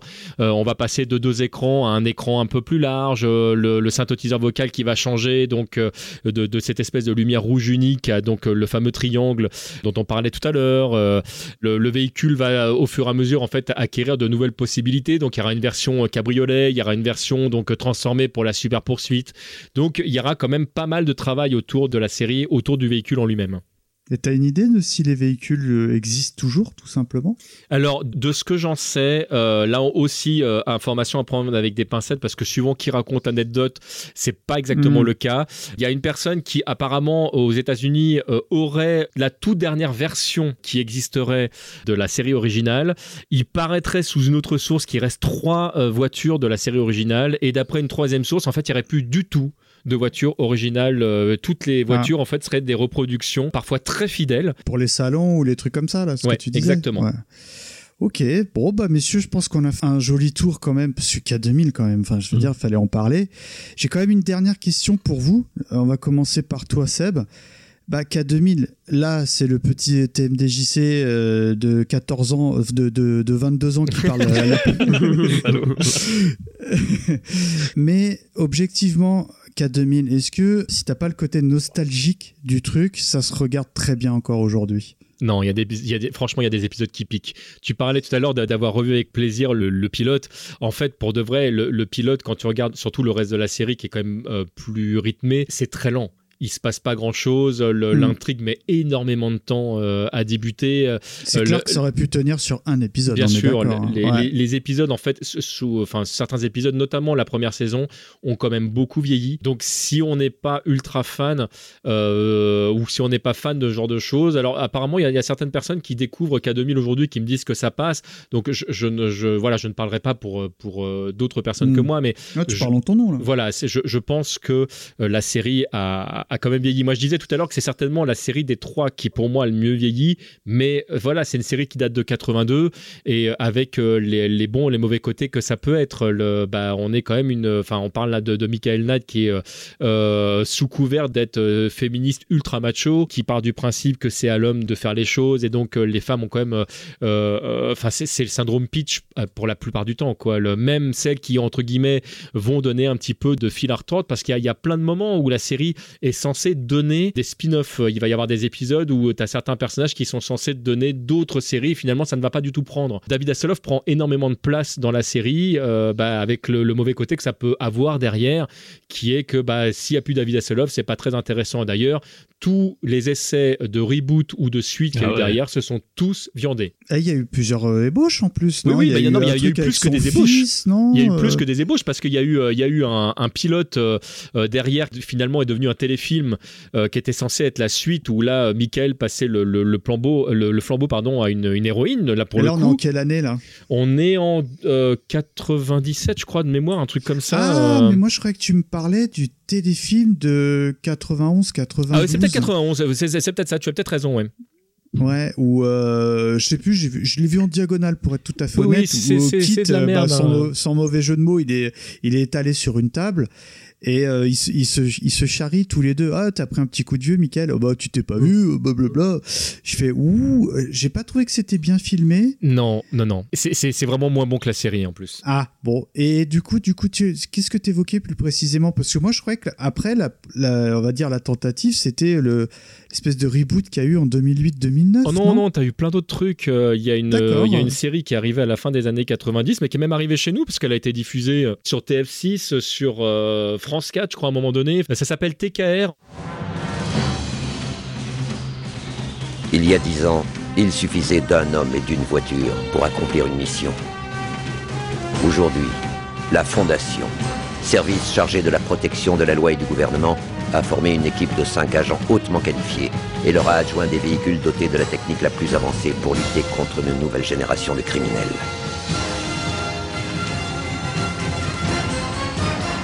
Ce sont les justiciers du futur, qu'on appelle les TKR. C'est une série de, de cinq personnes euh, qui ont chacun leur véhicule. Et euh, les scénaristes, en fait, euh, voulaient faire une vraie suite à K2000. Et euh, le synopsis, c'est grosso modo, à l'époque, un homme suffisait. Aujourd'hui, ça va tellement mal qu'il faut six personnes. Sauf que, d'abord, d'une, c'est vraiment, euh, scénaristiquement, ça vole vraiment pas haut. Euh, et s'il y a des choses qu'on peut pardonner à K2000 parce que c'était au début des années 80, c'est difficilement pardonnable Ouais, à la fin des années pas, là. 90. Et puis, c'est pas très bien joué. Et puis, euh, c'est très maladroit. Et puis, euh, les, les véhicules n'ont pas le charisme de K2000. Donc, à chaque fois, ils inventent des trucs un peu, un peu space, euh, du genre, bon, il y y a des pouvoirs un peu spéciaux, mais il n'y a pas la coque moléculaire, ce qui fait que, en fait, euh, les véhicules passent leur temps à être, endom- à être endommagés. Donc, en fait, ils sont tout le temps en train d'être réparés. euh, c'est c'est vraiment pas bon. Et puis, donc, tu as Kit qui sert d'intelligence globale, grosso modo, euh, dans la série, qui va incarner une sorte de mentor, mais c'est c'est vraiment maladroit. C'est une vieille caution Ouais. un petit peu quoi. Ouais. Mais t'as eu quoi d'autre comme tentative alors Et bon, tu as eu un vrai reboot dans les années 2000. Bah pareil, en fait, comme d'ailleurs, parce que pour les deux cas, il y a eu qu'une saison. À chaque fois, ils ont, ils ont dû arrêter.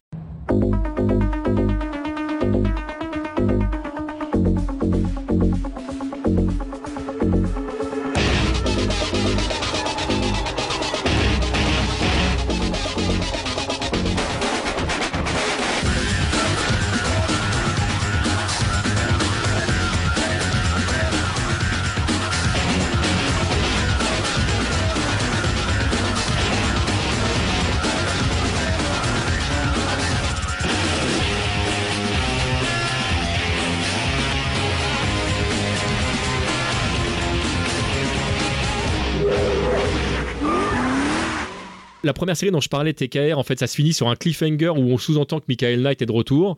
Mais bon, les chiffres ont tellement été mauvais que bah, bah voilà, ça- finalement, ça ne s'est pas fait. Et là, dans le reboot, enfin, ils ont vraiment fait appel à David Hasselhoff, en fait, qui joue Michael Knight et euh, qui, en fait, le, le nouveau, entre guillemets, Michael Knight, c'est le fils de Michael Knight. Et d'ailleurs, dans, dans la première série, je ne l'ai pas précisé, TKR, il y a une des héroïnes, c'est la fille de Michael Knight. Donc, je sais pas combien d'enfants il a fait. Ah, c'est Michael Knight, attends. Tu disais, oui, il doit avoir des enfants partout. Je pense que c'est le cas euh, de manière canonique. C'est ça. Maintenant que tu le dis, c'est une évidence. C'est voilà. C'est vrai qu'on a un peu rigolé pour préparer le truc parce que euh, on s'est envoyé des petits mots un peu à gauche à droite et euh, Michael il sert à chaque épisode quand même hein, et dans tous les patelins où il va. hein. c'est ça. Non, mais en plus, ce qui, ce qui nous a fait rire aussi pour quand on a préparé le truc, c'est que, euh, notamment dans le pilote, bon, il y avait quand même une romance, hein. Bon, comme à chaque épisode, t'as Oui. vraiment l'impression qu'il est sincère, mais au bout du troisième fois, tu fais, c'est bon, Michael, ça va, quoi. et en fait, euh, le truc, c'est qu'il fait des promesses aux gosses. Qui tient pas. mais il revient pas, quoi. Tu vois Ah et, et tu, enfin bon, c'était le point un peu rigolo, quoi. Mais, euh, mais euh, en effet, ouais, c'est bon. Tu sembles dire que bon, finalement, euh, il y a, il y a peut-être une logique à tout ça, quoi. Voilà. Et, et malheureusement, donc du coup, pour, pour, pour, pour terminer sur le, le, le dernier reboot, qui, qui avait une idée, euh, c'était à la fois de réinventer Kit, parce que le, le pilote donc fait dit voilà, il y y a Michael Knight, c'est le fils de Michael Knight, mais en fait dès le deuxième épisode, toute cette partie-là est complètement oubliée. C'est comme si c'était c'était vraiment un reboot. Et la voiture, en fait, passe son temps à se transformer physiquement. C'est-à-dire Mm. que la voiture, au-delà même de toute son intelligence, etc., c'est un transformer, c'est exactement. Oh. Euh, réellement, parce qu'il y a un moment donné, donc il y y y a un épisode avec Car, et Car se transforme vraiment en robot géant euh, pour se battre contre Kit, qui apparemment, lui, n'a pas cette capacité, parce qu'il peut se transformer, mais pas en robot. Et c'est franchement. Ah, tu me l'as vendu, hein. Bah, Ah, je, suis, je suis hypé, hein, c'est- bah, honnêtement. c'est- c'est pas très bon, hein, je te préviens. je te- Ah. euh, voilà, je préfère te prévenir tout de suite. C'est pas très bon. Du coup, les voitures qui sont utilisées. Euh, n'ont pas le charisme de la Firebird. C'est ce que j'allais dire, Et ouais. c'est le gros problème du coup de, de la série parce que mine de rien, on parlait de, de l'incarnation de, de Kit, mais Kit, le fait qu'elle ait un physique, le fait qu'elle ait une, une- une entité finalement, c'est vraiment bah, une entité à part entière. Et tu peux pas réinventer comme ça, euh, bah, le, le- comme comme Michael, enfin comme David Mhm. Hasselhoff ne, ne peut difficilement être remplacé par un autre acteur. Tu vois, c'est comme si aujourd'hui on disait bon, on a un nouveau Iron Man, euh, mais c'est pas Robert Downey Jr. Bah bon courage Mhm. les gars. Ouais, si tu mets, tu mets Kit dans une Fuego, bon, ça, ça, ça matche moins déjà, on est d'accord. Bah, rigole pas, il y a une fuego à un moment donné dans, euh, dans un épisode. Véridique. Ok, bon, bah écoutez, euh, messieurs, Murdoch, vite fait, euh, quel regard tu portes toi aujourd'hui? Euh, Est-ce que ça a été un réel plaisir de les revoir tout simplement? Pff, c'est toujours sympa euh, de, de se replonger un petit peu dans les souvenirs. euh. Mhm. Après, euh, tu vois effectivement que euh, bah, 35 ans après, euh, ça a pris un coup de vieux, c'est normal, comme tout. hein. Mais euh, ouais, enfin moi, c'est toujours euh, toujours le charisme de la bagnole qui me reste, quoi, parce que le côté euh, cabotin un petit peu euh, de David Hasselhoff euh, quand t'as quand t'as 10 ans que tu vois la série tu t'en rends pas compte maintenant tu trouves effectivement que ça en fait beaucoup mais toutes les séries étaient un petit peu sur ce mode là Je pense, c'est à dire ouais. ça allait tous les potards étaient assez forts l'acteur euh, qui était en avant était très en avant et effectivement comme tu l'as dit Chemise, ouverte, torse poil et tout. Exactement, quoi. quoi. C'est, c'est- il cannibalisait un petit peu tout. euh, Mais ça, euh, quand j'étais gamin, je me rendais pas compte. On- on- ce qui m'intéressait, c'était les cascades. Puis c'était les codes aussi, hein. faut, Ouais, faut, voilà, c'était les codes, faut ça, hein. recontextualiser. Et pareil, Nico, ton regard actuel Alors moi, bah, déjà, j'ai été, euh, je, je me souvenais que j'ai- j'ai- j'aimais bien Bonnie et en revoyant la série, je, je confirme que euh, vraiment j'avais un aucun cœur cœur tiré. Ah, t'avais, t'avais un petit Ah ouais, ouais, ouais. crunch. Et, et- et j'avais oublié, je me suis dit, oui, bon, ça doit être comme toutes les, comme la sœur de Bo et Luke Duke, quoi, voilà. Et en fait, bah non, oui. non, elle est vraiment Ah charmante. je, je- je- je valide. Bonnie. Euh, je- plus sois. Et, et c'est vrai que euh, en revoyant la série, il y a, il y a quand même, enfin, il y a un côté, euh, comme tu disais, euh, Murdoch très cabotin, très voilà. Et il y a aussi des trucs, enfin. qui m'ont fait penser à, hum, à ce qu'on voit maintenant avec les, les véhicules autonomes, surtout l'épisode là, Kit contre car. C'est vrai que, euh, bah, en fait, c'est une question que les gens se posent maintenant avec Bah oui. euh, Mhm, des ordinateurs de bord, euh, savoir, euh, bah voilà, quand tu viens d'acheter ta nouvelle Tesla qui se conduit toute seule, euh, bah, est-ce qu'il faut sauver euh, ton pilote ou est-ce qu'il faut sauver la petite grand-mère qui traverse sans regarder euh, Et c'est c'est très amusant parce que c'est, c'est, en fait, euh, ils y avaient déjà pensé à l'époque, quoi. C'était assez marrant. Ok, messieurs, euh, je pense qu'on va aller pouvoir euh, garer euh, la bagnole, hein, parce qu'on Non, peut non, dire c'est bah la- non, on va la laisser se garer tout seul. Bah ouais. enfin, Ah bah oui. Euh, Kit, ouais, ouais, bah, bah tu peux aller te garer. Ouais, ok. ok, donc euh, j'ai fait le plein de kérosène. Je vous invite à mettre votre casque et euh, bien évidemment, je lance les turbines. Générique.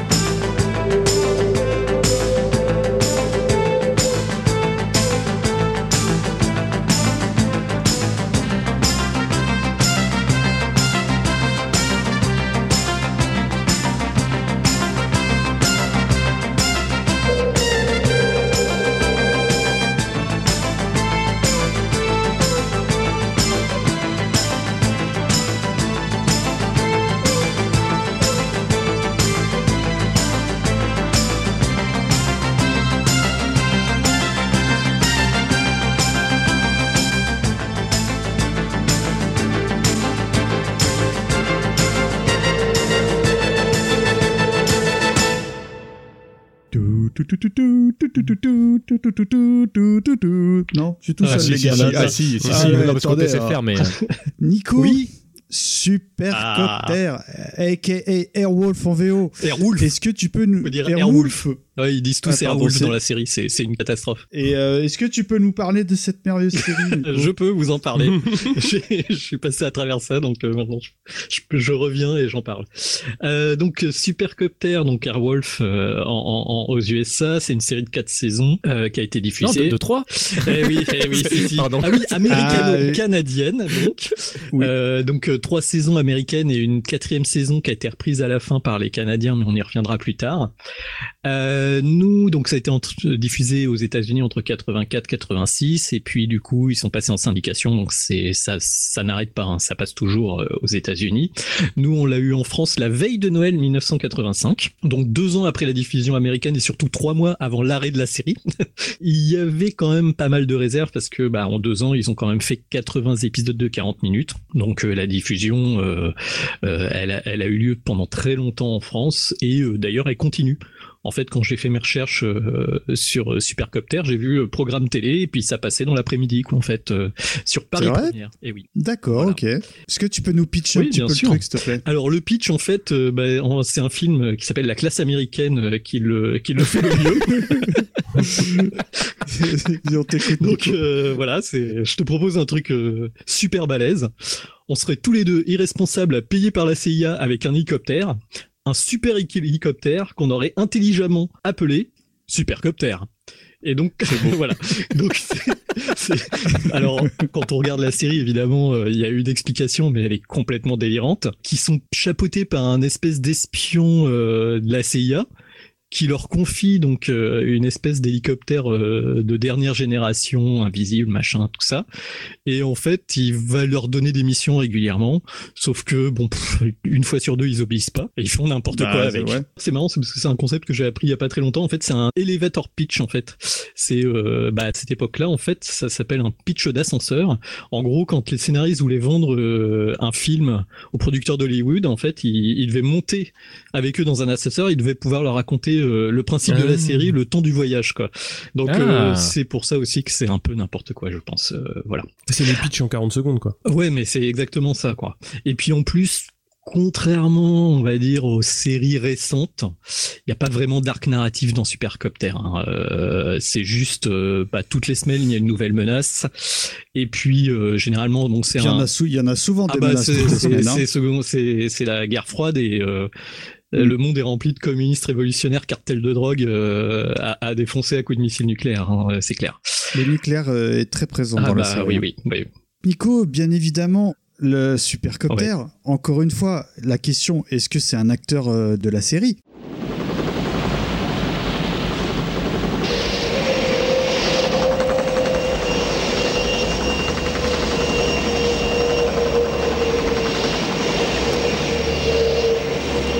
Bah oui, c'est même euh, c'est même le, le truc principal. Alors c'est pas un acteur comme Kit, contrairement à Kit, bah il parle Mhm. pas, il fait rien de Enfin, de spécial quoi, c'est pas une intelligence artificielle, c'est juste un hélicoptère civil, hein, c'est même pas un hélicoptère militaire, ça s'appelle un Tout Bell fait. 222. Autant euh, je pense que c'est avant tout euh, un choix euh, esthétique qu'ils ont fait, mais après ils ont essayé de pitcher le truc en disant oui, mais en fait comme c'est le Airwolf, donc le loup des airs, en fait il, il est censé euh, ressembler à un véhicule euh, civil, tel un loup parmi les moutons se cacher.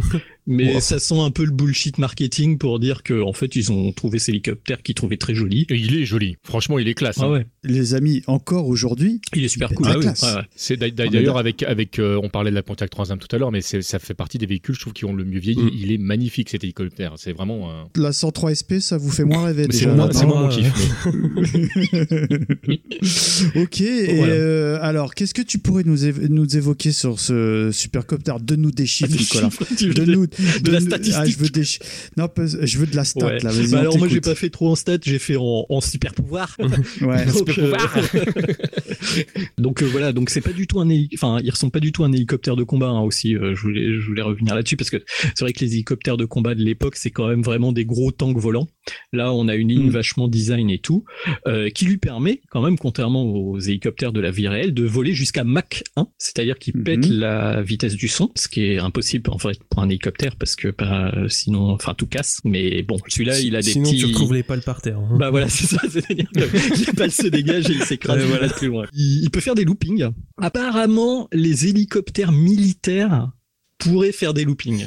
Ça oui. Mais ça reste à. Ouais. Si si tu peux, tu Alors, peux. euh, il- Paraît-il qu'il faut être quand même un pilote chevronné pour arriver à le faire. C'est ça, d'accord. et à mon avis, il y a peu, il y a peu C'est très Et- compliqué, mais ouais, c'est techniquement c'est faisable. Et puis il a, euh, il a, euh, il a des armes de malade.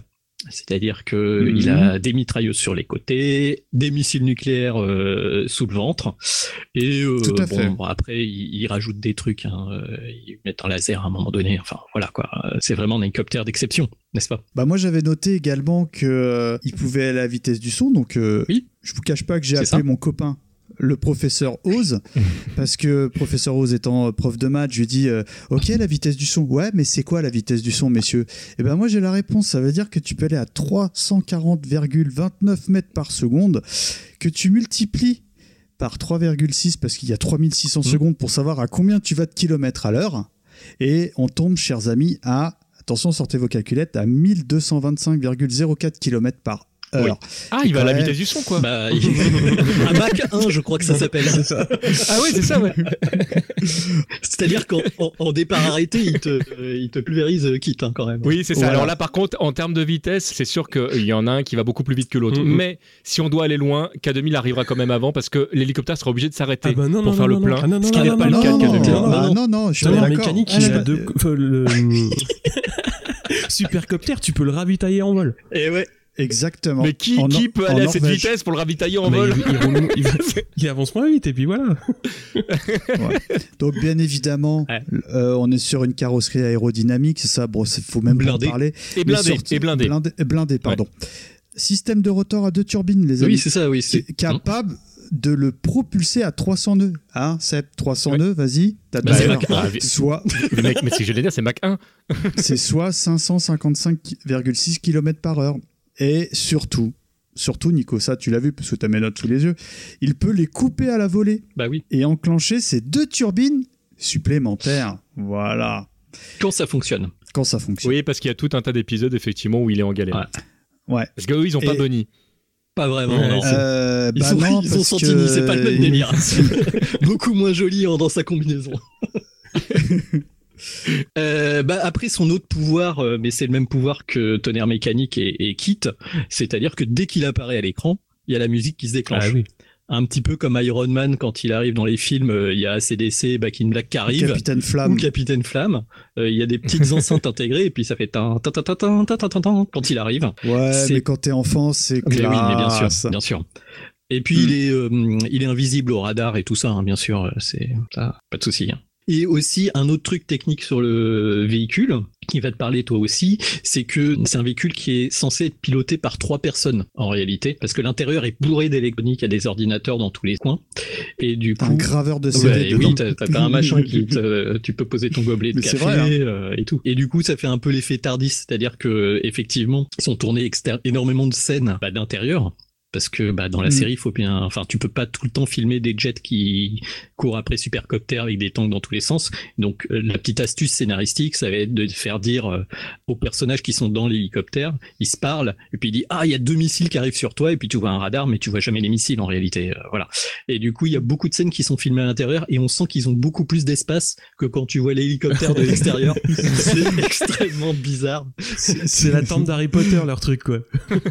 J'ai pas en blanc, ça a grandi. Seb, t'as d'autres trucs à ajouter parce que c'est hélico, mais quelle, quelle haute technologie Non mais alors l'hélicoptère, là on parlait de son armement, on parlait de son blindage, etc. Bon, il a pas la coque molécu- moléculaire, mais euh, pour pour euh, rentrer dedans, faut y aller parce que c'est y compris, il, il prend des balles dans les pales. Apparemment, ça a Oui. pas l'air vraiment de, de poser problème parce que Mm. c'est un truc qui que j'ai toujours réfléchi. Je me suis dit oh, d'accord, l'hélicoptère est blindé, mais si tu si tu tires sur les pales, Les il s'écrase. Non, blindées. pas du tout. Elles sont- tout est blindé, tu tu peux rien faire.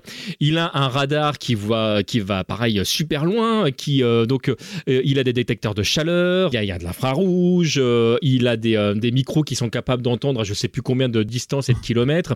En fait, tu sens euh, qu'il y a un film qui est passé avant qui s'appelait euh, Thunderbird avec euh, donc un hélicoptère pareil euh, ultra euh, perfectionné. Et tu sens que Supercopter ne n'est pas nulle part parce qu'il y a Oui. beaucoup beaucoup de gadgets qui sont directement inspirés euh, du film.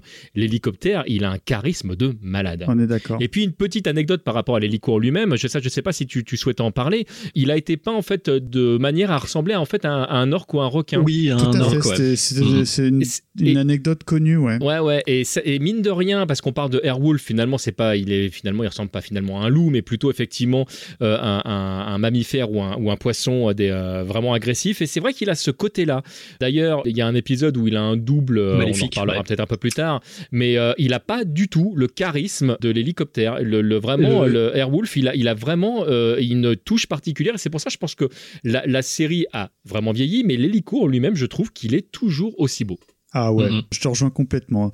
Ok, donc est-ce que tu peux nous parler un peu bah, du producteur? Parce que là Ah pour oui. le coup c'est un c'est un nom qui est connu. Tout à fait. Est-ce que tu peux nous parler de Donald P. Bellisario Bah, alors, euh, Belisario, en fait, c'est quand même vraiment un producteur culte de séries.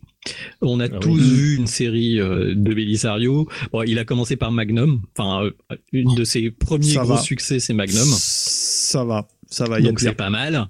Après, il a enchaîné sur Su- Supercopter, qui va un peu, pour moi, orienter ce qu'il va faire après. Donc il va faire Code Quantum. Donc ça, ça n'a rien à voir, à part pour les voix. On en a déjà parlé Non, je connais euh, pas. pas mal. Code euh, Quantum, je connais avant. pas. Mais Désolé. c'est vrai que c'est Mm. c'est- c'est un peu voilà, c'est c'est- il a fait quelque chose d'extrêmement différent par rapport euh, à ce qu'il a fait euh, sur Supercopter. Et après, il va faire euh, deux séries. euh, qui sont liées entre elles en fait hein, euh, scénaristiquement c'est c'est le même univers c'est Jag et NCIS donc NCIS euh, ça passe encore hein, je crois qu'il y a encore des saisons qui tournent D'accord. Et c'est et c'est vrai que dans Supercopter, il y a tout ce côté ultra militariste qui vont, je pense, quand même, même si c'est du militarisme complètement délirant, on va le voir après, c'est euh, quand même, euh, on sent qu'il y a des, des pistes qui va qui va réutiliser ensuite, euh, surtout dans NCIS. Donc euh, voilà, bon bah après, euh, il, il- en fait, en gros, bah, il a vu l'arrivée des de, de ce film là, Thunderbird. Il a dû aussi voir un peu le succès de K2000. Tonnerre de feu, j'ai retrouvé en français. Bah, il a dû se dire que c'était une bonne idée de faire euh, une série avec son propre euh, véhicule, son super véhicule. Euh, donc là, il a Ah, en choisi. plus, euh, il y, a, il y a quand même une, une petite connexion à faire, notamment avec Magnum, parce que dans Magnum, rappelez-vous, le- un des copains de Mm. Tom Selleck, et les pilotes d'hélico. Oui, oui. Et je crois que pour avoir un peu euh, regardé en diagonale les, les fiches des intervenants de cette série, que Belisario, de, à la base, est très très très fan de tout ce qui touche à, à- à l'univers de l'hélicoptère. Donc euh, on le voit dans Magnum et euh, bah, logiquement, bah, euh, ça atterrit, enfin logiquement, ça peut être une déconnexion qui a fait que, ah, il y a peut-être un truc à creuser, euh, il y a une voiture qui est euh, ultra euh, boostée, euh, ultra gadget, il y a peut-être un truc à creuser avec, de- avec un Ouais, hélico. ouais, bah, il a dû se dire, euh, bah, je vais faire plus fort, mieux. Du coup, je ça. vais mettre un hélicoptère de combat à la place d'une voiture, ce qui est, voilà, ce qui est pas, pas idiot. En sachant qu'en plus, le pilote, euh, il l'a fait diffuser juste après la finale du Super Bowl, qui est l'événement sportif le plus regardé aux États-Unis. C'est bien vu ça. Et quand tu regardes le, le pilote, tu sens que bah déjà il est très calibré hein, quand même. J'ai trouvé que par rapport au pilote par exemple de K2000, on sent que les trucs sont déjà euh, très euh, comment dire Mis en place, non et réfléchis. Ouais. C'est bien cadré, ouais. Il y a une euh, valeur de production. euh, c'est-à-dire que ça fait pas cheap du tout, du tout. Pour, enfin, Ah, je reconnais que ouais, euh, bah c'est pour Pour l'époque aussi. pour C'est- l'époque, je- évidemment. j'en- J'entends, j'entends Murdoch qui fait. Mais attends, on est en quelle année déjà, Nico là? Euh, là on est en 1984. Donc bon, il faut se des séries avec des hein. hélicoptères dans tous le- les sens et puis surtout un pilote quoi c'est un- c'est c'est une espèce de voilà ils, ils sortent le truc mais ils savent pas si ça va faire une série derrière il y a quand même Mm. euh, un bon petit investissement à mon avis je, je pense qu'il il il avait foi en son projet on peut le dire Je trouve que le, la, le, le pilote de Supercopter a largement mieux vieilli, parce que je parlais de Mm. là du fait que la- je trouve que la série avait moins bien vieilli qu'à 2000, mais je trouve que le pilote a mieux vieilli que le pilote de K2000. C'est un vrai, c'est un vrai téléfilm, entre guillemets. oui ouais, Ouais. ça raconte vraiment une histoire Et pourtant, ça a vieilli. Hein. Ouais, ça a vieilli. Et pourtant, c'est dans son époque c'est dans son jus pour être très précis Quand même, euh, Supercopter, bien évidemment, souvient évidemment de l'hélicoptère, mais je reconnais que euh, je me souvenais très très bien des deux, on va dire, acteurs Bien sûr. principaux. Et j'aimerais que tu nous parles de Jean-Michael Vincent. Qui est-ce? Natalia et Tania Rostov. Il a une famille? Il est là-bas depuis 22 ans. Je suppose qu'on pourra faire le plein quelque part en Norvège? Oui. N'empêche que ça fait une balade de 5000 km en zone soviétique avec 5 personnes à bord. Impossible. N'emporte pas d'armes, ça compensera. Tu veux m'envoyer sans armes survoler la Russie, c'est ça? C'est le seul moyen. Faut que ce soit le seul, effectivement, pour faire une chose aussi dingue. On va parler euh, du personnage vraiment, le vrai personnage principal de la série, c'est bien sûr le pilote de Supercopter, Mm. c'est Stringfellow Hawk, euh, Stringfellow Hawk, pardon. Ouais, su- suivant, suivant VOVF. Ouais, ouais. En VO, c'est String Fellow Hawk. Et euh, String en français, ça, bon, ça sonne voilà. moins bien et, et ça s'est transformé en Spring. Oui, oui. Euh, alors, je vais d'abord parler du personnage et ensuite de l'acteur. Alors, le personnage, euh, bah, quand on en a parlé, en fait, euh, j'avais des souvenirs très très flous. Je me souvenais plus trop de sa personnalité. Oh, le faciès, on s'en souvient. Le- en revanche, ouais, hein, mais ça, je, vais plutôt en parler au, moment de parler de l'acteur. Euh, euh, voilà. C'est un personnage. ce que j'ai noté, moi, hein, c'est un mec qui n'en a rien à foutre de ses tapettes de gauchiste. On va dire à partir de maintenant, S- SFH, hein, parce que Springfellow, c'est un peu, c'est la surcaricature du mal alpha d'élite américain, mais euh, c'est tellement poussé. Enfin, en le regardant en, mille- en 2020, on a vraiment l'impression de regarder une parodie. Il a un aigle vaguement domestiqué. Mais c'est pas parce qu'il peut Ouais. pas le domestiquer, hein. ça, il pourrait le domestiquer, mais parce qu'un aigle, c'est le symbole de la liberté, mon gars. Ouais. Donc, euh, il, il- Mm. il vit en communion avec l'aigle qui représentant l'Amérique. C'est- C'est un, c'est un bigard. Ouais, mais c'est pas un aigle en fait. Le symbole de l'Amérique, c'est effectivement un pigargue. Il écoute quoi comme musique Springfield Hawk Il écoute que du classique. Que du classique. Mais attention, en fait, il fait pas qu'en écouter, il en joue. Et il joue du classique sur quoi? Un Un Stradivarius. Stradivarius, mec Et au bord du lac. Au bord du lac Ouais. Et, et d'ailleurs, c'était la maison de Belisario, hein, le, la Ouais, fameuse c'est- maison de. Hawk. Il se la pète un peu, ouais. Ouais. Mais bon, il, il économise sur les coûts de production. Mais pas l'intérieur en fait. Ah non, Euh, le- oui. ce qu'on- les décors extérieurs, c'est vraiment le domaine de sa maison euh, secondaire ou tertiaire, j'en sais rien. Mais les intérieurs, c'est du studio. Ouais, oui, bah oui, j'imagine. Les tableaux aussi euh, mais Les tableaux Bah oui, parce que j'allais. Il a Ah décore oui. comment sa maison, le mec? Avec des toiles de maître, mon des- gars. Et c'est des véritables Van Gogh. Rien que ça. Bah attends, euh, D'accord. Et d'ailleurs, c'est c'est assez euh, caractéristique d'un d'un espèce de manque d'imagination en fait des scénaristes. On dirait que le mec, il a demandé à son pote bourré à côté ou à son gamin de 10 ans pour ses références en fait. Il disait, Allez, euh, ouais, euh, bah il pourrait jouer quoi euh, comme instrument? Bah il va jouer du Stradivarius. euh, Qu'est-ce qu'il va avoir comme euh, comme peinture chez lui? Bah je sais pas. Tu lui mets un Van Gogh ou je sais pas quoi. Enfin, ça- c'est c'est vraiment en fait. euh, c'est exactement on- ça. hein. enfin, le mec, il est censé représenter un mec d'élite et tout ça, mais c'est l'élite vue par, euh, je sais pas vraiment qui, mais par quelqu'un qui a clairement aucune imagination en tout cas. Euh, Ce que j'ai noté dans mes fiches, c'est euh, c'est le, le Tom Cruise Lidl en, mode Balek. Ouais, ouais, et puis oui, bon, après, on- on- Ah, c'est pas, tout à fait qu'il s'en balèque pour de vrai, parce qu'en en fait, le, oui, le, personnage. blessé Alors, intérieurement. C'est voilà, c'est ça, c'est Ah. écrit vraiment avec les pieds, mais mais c'est un écorché vif. C'est-à-dire que au-delà du fait qu'il ait perdu son frère, c'est un, un mec qui a fait la guerre, qui qui, qui, s'en est jamais vraiment remis. Et c'est marrant parce qu'on disait bon, le euh, c'est gauchiste de merde, mais en fait, vé- véritablement, finalement, il est certainement plus à gauche qu'avec les gens qui bossent, avec qui il bosse, parce que euh, il, a, il a une voilà, non, mais il a une vision du monde Mm. qui est à la fois totalement manichéenne, mais euh, il va quand même défendre la veuve et l'orphelin si tant est que ça, ça, ça, ça arrive sur son prisme, entre oui, oui, guillemets. non, mais c'est, ouais. Mais en fait, il- en fait, ce qu'il y a, c'est, en fait, il y a des moments où ils essaient de le faire passer, genre pour un mec bien, un mec, euh, un mec ouvert. et Ça marche pas. Par exemple, à un moment donné, il doit sauver un gamin et il dit, moi, euh, euh, si euh, s'il faut donner supercopter pour sauver le gamin, je donne supercopter. Mais à aucun moment, en fait, ces paroles ne sont vraiment suivies d'actes. C'est-à-dire que, voilà, ça, C'est- il, fait, il fait le beau devant la mer. Ouais. et, euh, et, et voilà, voilà. Et ce qui est marrant aussi, c'est que euh, c'est un personnage, donc euh, il fait tous ces trucs-là, mais faut lui reconnaître, c'est pas lui qui se vante. Et du coup, par contre, pour faire comprendre que c'est quand même le mal alpha à ce niveau-là, c'est tous les autres personnages secondaires qui sont autour de lui, autour, qui sont ouais, complètement euh, bah, ils sont, Ils hein. magnétisés par ils sont lui, hein. magnétisés par son charisme. Mais j'y reviendrai un peu plus tard en présentant les grand autres go, personnages. Y compris euh, Dominique, Ah oui. qui est pourtant certainement celui qu'il a, entre guillemets, le plus élevé, parce Ah que oui, c'est oui. quand même ça une, une figure paternelle, mais enfin, on va en reparler. ok, mais, euh, bah ok. Donc euh, bon là, t'as posé un petit peu Le le personnage. personnage. On, on va le développer un petit peu plus parce que je pense que toi et moi, on a vachement envie de raconter des trucs. Bah, on va en parler quand on va parler du premier épisode en fait du, du truc qui est Ouais, du complètement pilote. est-ce que quand même, euh, moi, euh, Jean-Michael Vincent, je m'en souvenais de Supercopter, mais qui c'est ce monsieur On s'en souvient ou on s'en souvient pas Ouais, bah, c'est, on a eu la même réaction hein, tous les deux quand on. Le regard ténébreux et tout. Ah, le ça, regard, euh, ouais. Alors on va en parler du regard. Mais La bon. mâchoire qui se ferme et qui, qui mâche. Euh, alors en fait, le- bah, ce qu'on s'est dit, oui, c'est le mec qui ressemble vaguement à Tom Cruise, mais qui a mal fini. C'est ça, c'est John Michael Vincent. Donc avant ça, c'est un acteur qui a joué dans des trucs, mais qui est assez secondaire. hein. Il faisait des apparitions pendant un Mm. épisode maximum, et puis voilà. Il a été dans Bonanza par exemple, mais j'ai rien trouvé de vraiment euh, notable. Ouais, J'ai pas trouvé de On va dire que le truc qui l'a révélé au monde, parce que c'est devenu une star, Ah bah hein, oui, bien sûr, ça, hein. Ah oui, c'est bi- c'est bien Ouais, Supercopter. ouais, tout à fait. On a fait des recherches forcément, hein. On les a fait tous les deux, euh, Mikado. Et c'est vrai que, euh, en fait, la première scène où tu le vois, bon, il joue du violon, puis après il y a une scène où il parle, et en fait, le- la scène où on le voit jouer, c'est il est enfoncé dans un fauteuil avec un grand verre d'alcool à la main et les yeux mi-clos.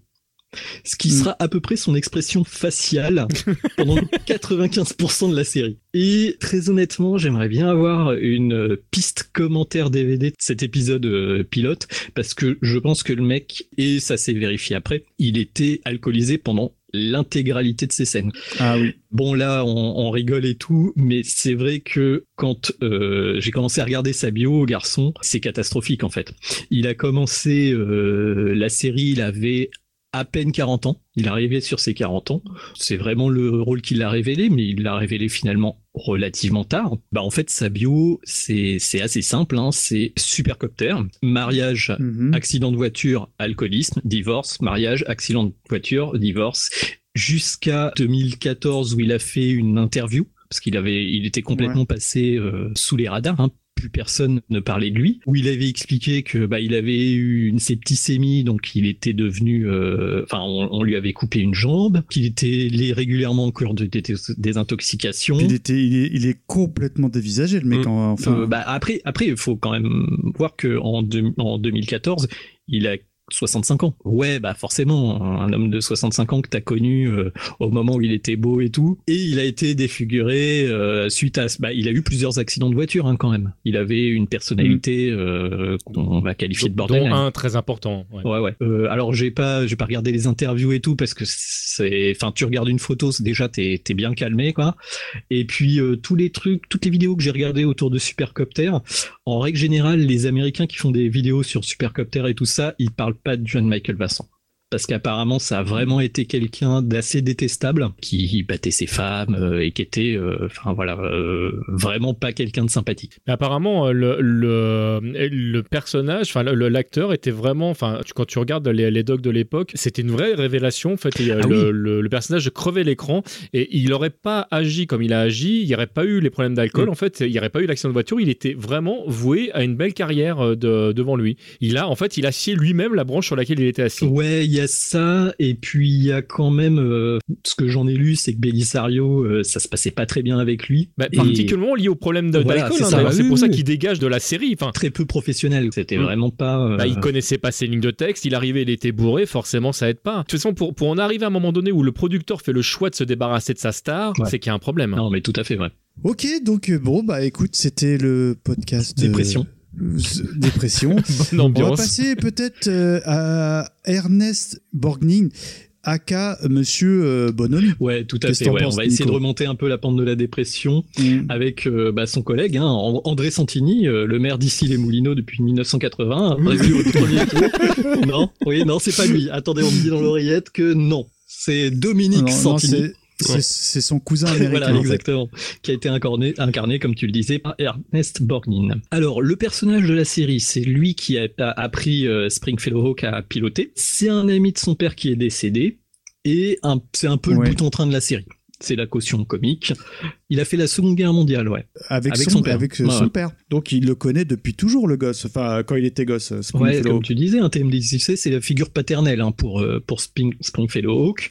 Même si c'est, leur relation est un petit peu particulière, comme je disais tout à l'heure, en fait, c'est sa blague. Donc, il y a, il y a plusieurs ressorts comiques hein, pour ce personnage. Mm. Donc, euh, en gros, bah, c'est le coéquipier qui va piloter euh, Supercopter avec Springfellow Hawk. Je, je l'ai pas dit, mais Ouais. c'est important, voilà, euh, parce que l'hélicoptère normalement ne peut pas se piloter tout seul. Il faut au moins deux, trois personnes, mais comme c'est euh, Springfellow et Dominique Santini, il en faut que deux. Ça va, Bah, ça va. voit deux, À donc eux ça deux, va. euh, Voilà. ça va. Ouais. Donc euh, bon bah il a des, il a plusieurs ressorts comiques. Hein. Euh, bah il a ses blagues salaces qui, à mon avis, n'ont pas été très bien traduites. Non, je, je te confirme. Il y, a, il y a une grosse, grosse différence Ouais. là aussi encore entre la VO et la VF. En fait, la VO est beaucoup plus propre que la VF. D'accord, c'est moins des blagues, euh, on va dire, de militaires en goguette. Il est moins lourd en fait, euh, Dominique dans, dans la VO, mais il est plus italien entre guillemets. Ouais. C'est-à-dire qu'il a, il y a, il y a vraiment le, le côté, euh, bah, une femme comme doit rester à sa place. le- C'est très marqué en fait dans, dans le personnage, mais dans, dans le côté genre on c'est- l'a, c'est on l'a en français. hein, oui, quand mais même, c'est, hein. c'est, il y a, il y a vrai, il y a quand même encore là encore une fois de plus de grosses différences entre la VO et la VF. Il y a un moment donné où, où c'est anecdotique entre guillemets dans, dans la VF en disant voilà une femme doit s'habiller en robe, enfin voilà c'est pas une c'est pas une guerrière ou etc.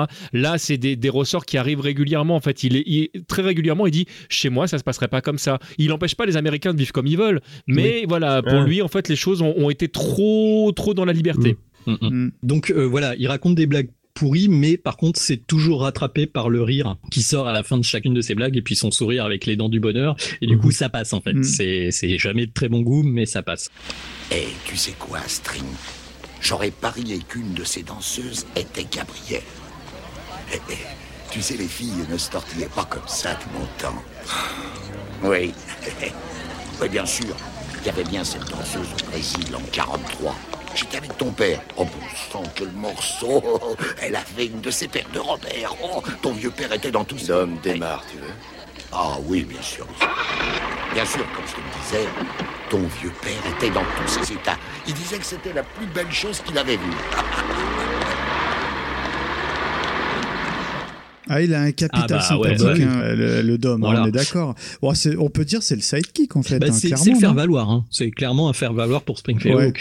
Mm. D'ailleurs, c'est c'est marrant parce que quand j'étais plus jeune, alors que on le disait tout à l'heure, c'est censé être la figure paternelle. Moi, euh, pour moi, Spring c'était Actarus et Dominique c'était Alcor. C'était Mhm. vraiment le, le- le côté les deux c'est ont ce, type de relation. où, En fait, t'en- t'en as un dans tous les cas de figure, il a l'ascendant sur l'autre. Ah bah oui, et oui. même s'ils sont censés être potes, il y a quand même un qui file les Ah arbres. bah il est meilleur Ah que oui. lui parce que euh, bah, c'est Springfield Hawk, quoi. C'est ce que je Bah disais voilà. tout à l'heure, c'est que pas tous les personnages autour de lui gravitent pour le faire aller plus haut en fait. Ouais, ouais. Quand t'as Jasmine qui a un doute sur quelque chose, de toute façon, il appelle Spring. hein. Il Ouais, fait ouais, excuse-moi, ouais. en ce moment, je suis un peu en galère. C'est ça. Et puis juste au-dessus, t'as Chuck Norris. Mais euh, voilà. Et encore. Alors, le, son deuxième ressort comique, c'est qu'il adore se déguiser. Ah, En fait, Euh, à chaque ouais. fois, il est, il est souvent euh, envoyé en mission, mais lui, il veut pas euh, arriver en mission déguisé en pilote d'hélicoptère. Du coup, il, il se déguise, il, il, s'est- il, il prend son balai, sa casquette, il, balaye dans les coins. euh, Enfin, il, il, il adore, euh, il adore être costumé. C'est, on sent que c'est son délire à lui. C'est sa petite Il est très investi. Ouais, ouais. Il est consciencieux. Exactement. Et puis il joue son rôle parce que je suis sûr que tu fais référence à l'épisode où il est euh, infiltré euh, sur une base militaire et en fait ils l'ont mis euh, au ménage et il dit attends là vas-y là tu enlèves tes pieds je viens de passer la serpillière et tout enfin C'est assez rigolo à ce niveau-là. Et puis son dernier Ouais. ressort comique, c'est que ça beau être euh, l'informaticien de Supercopter, il est absolument incapable de, de se servir d'un ordinateur. Euh, je sais pas si vous avez Mm. vu le film Tempête de boulettes géantes, où il y a le père Ouais. du héros qui, est- qui doit copier un fichier sur une clé USB, et genre il met la souris sur l'écran pour faire glisser le machin. Mais il est comme ça quoi, il est devant son truc, et c'est Springfield qui doit lui expliquer sur quel bouton il doit appuyer, alors que c'est lui le responsable informatique. il est quand même responsable d'une société entre guillemets aérienne hein, oui, la, mais- la Ouais, Sentinelle mais il s'est, volé- il s'est fait voler un hélicoptère euh, civil, mais pas un militaire comme ça, quoi. Et tu sens que dans les épisodes, enfin certains épisodes, euh, c'est pareil, en compta, il est pas très très bon. Tu sais pas comment il fait tourner sa boîte en fait pour de vrai. mais bon, il est sympa, donc euh, voilà, euh, voilà. Et puis surtout, il passe pour extrêmement sympathique tellement l'autre, il est odieux. Hein. Faut bien, faut bien avouer que euh, voilà. Ça joue. Voilà, voilà. c'est vrai que ça fait ça fait tampon et ça rééquilibre C'est tout au plutôt pas mal. Et euh, comme je disais, ouais, c'est vraiment le- l'ultime faire valoir, c'est-à-dire que euh, littéralement dans un épisode. Il y a Spring qui lui dit que mais t'es complètement idiot et le mec il acquiesce il dit ah ouais ouais c'est vrai que je suis complètement idiot par rapport à toi qui est tellement formidable par rapport à moi et il y a aucun second degré il y a aucun sarcasme quoi c'est vraiment euh, non non non c'est là tu fais c'est- ok ouais. d'accord bon bah si vous voulez les gars c'est- c'est comme vous voulez Branche le scanner. Ouais. Et où est-ce qu'il est C'est une question à 20 000 francs. La petite lampe verte à côté du contrôle de puissance. Je parie qu'il donne notre position à 3000 de Nome, en Alaska. Eh, t'as gagné T'as le don de double vie ou quoi? Non, mais moi, je suis intelligent.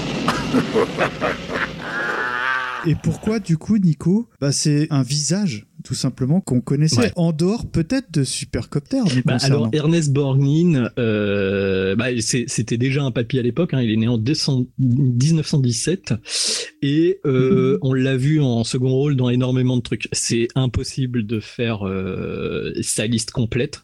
Parce que, enfin, faut- vous allez voir sur la Ah, il était Wikipédia, prolifique, hein. euh, il a, euh, il a une centaine de films, une centaine de séries. Mm. euh, Il est crédité sur 140 films ouais, au ouais. moins. Il a joué dans New York 97. Ça, c'est le truc qu'on chauffeur de avait. taxi, ouais. Voilà, c'est ça. Donc évidemment, euh, on fait une petite dédicace aux poteaux de VHS et Canapé qui ont sorti récemment un, un épisode justement sur euh, ce Et film. où j'espère ils ont parlé de Dominique Santini et de son hélicoptère. euh, Ah bah non. Ah, je, je crois que oui en plus. hein. Et je crois qu'aussi on le voit dans Bienvenue à Gattaca. Bienvenue à Gattaca qu'il faudra que l'on on traite un jour parce que c'est un- pour moi c'est un Il a joué dans Les Douze mais bon. Salopards aussi. J'ai pas re- repéré, euh, mais il a joué là-dedans. Et du coup, Dans, dans Ouais. le Poséidon aussi, enfin, il joue dans tellement, ouais, ouais. tellement de films. Mais il a une gueule, ce monsieur. Il a une gueule. Hein. et il a eu un Oscar meilleur acteur Ah bon euh, pour un film qui s'appelle Marty. Voilà, je l'ai pas vu. Alors c'est une fin de carrière. Hein. Il était déjà relativement âgé à cette époque. Enfin, c'est un acteur oscarisé, donc euh, voilà, on, on sait ce qu'il vaut euh, à l'écran. euh, voilà, ça fait plaisir de le voir à l'écran en plus parce qu'il y a des fois où, euh, enfin, le reste c'est un peu dur à regarder.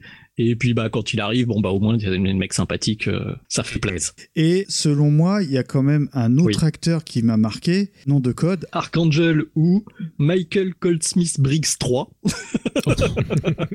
Bon, Archangel. Belisario, le truc qu'il sait faire, c'est de donner des noms complètement délirants à ses personnages. AKA le Magnum, euh, bah Lidl lui aussi, hein, non Ah, bah, pour la moustache. Ah Ouais, puis pour le look un peu, non C'est vraiment le look iconique. En plus, ça m'a déçu parce que la première fois, que j'ai commencé par le pilote, forcément. Et en fait, au début, Mm. il a pas tout à fait le même look que pendant la série. C'est-à-dire que, Mm. euh, bah, au début de l'épisode, il est blessé. Et du coup, il se retrouve avec ses fameuses lunettes, euh, mi-soleil.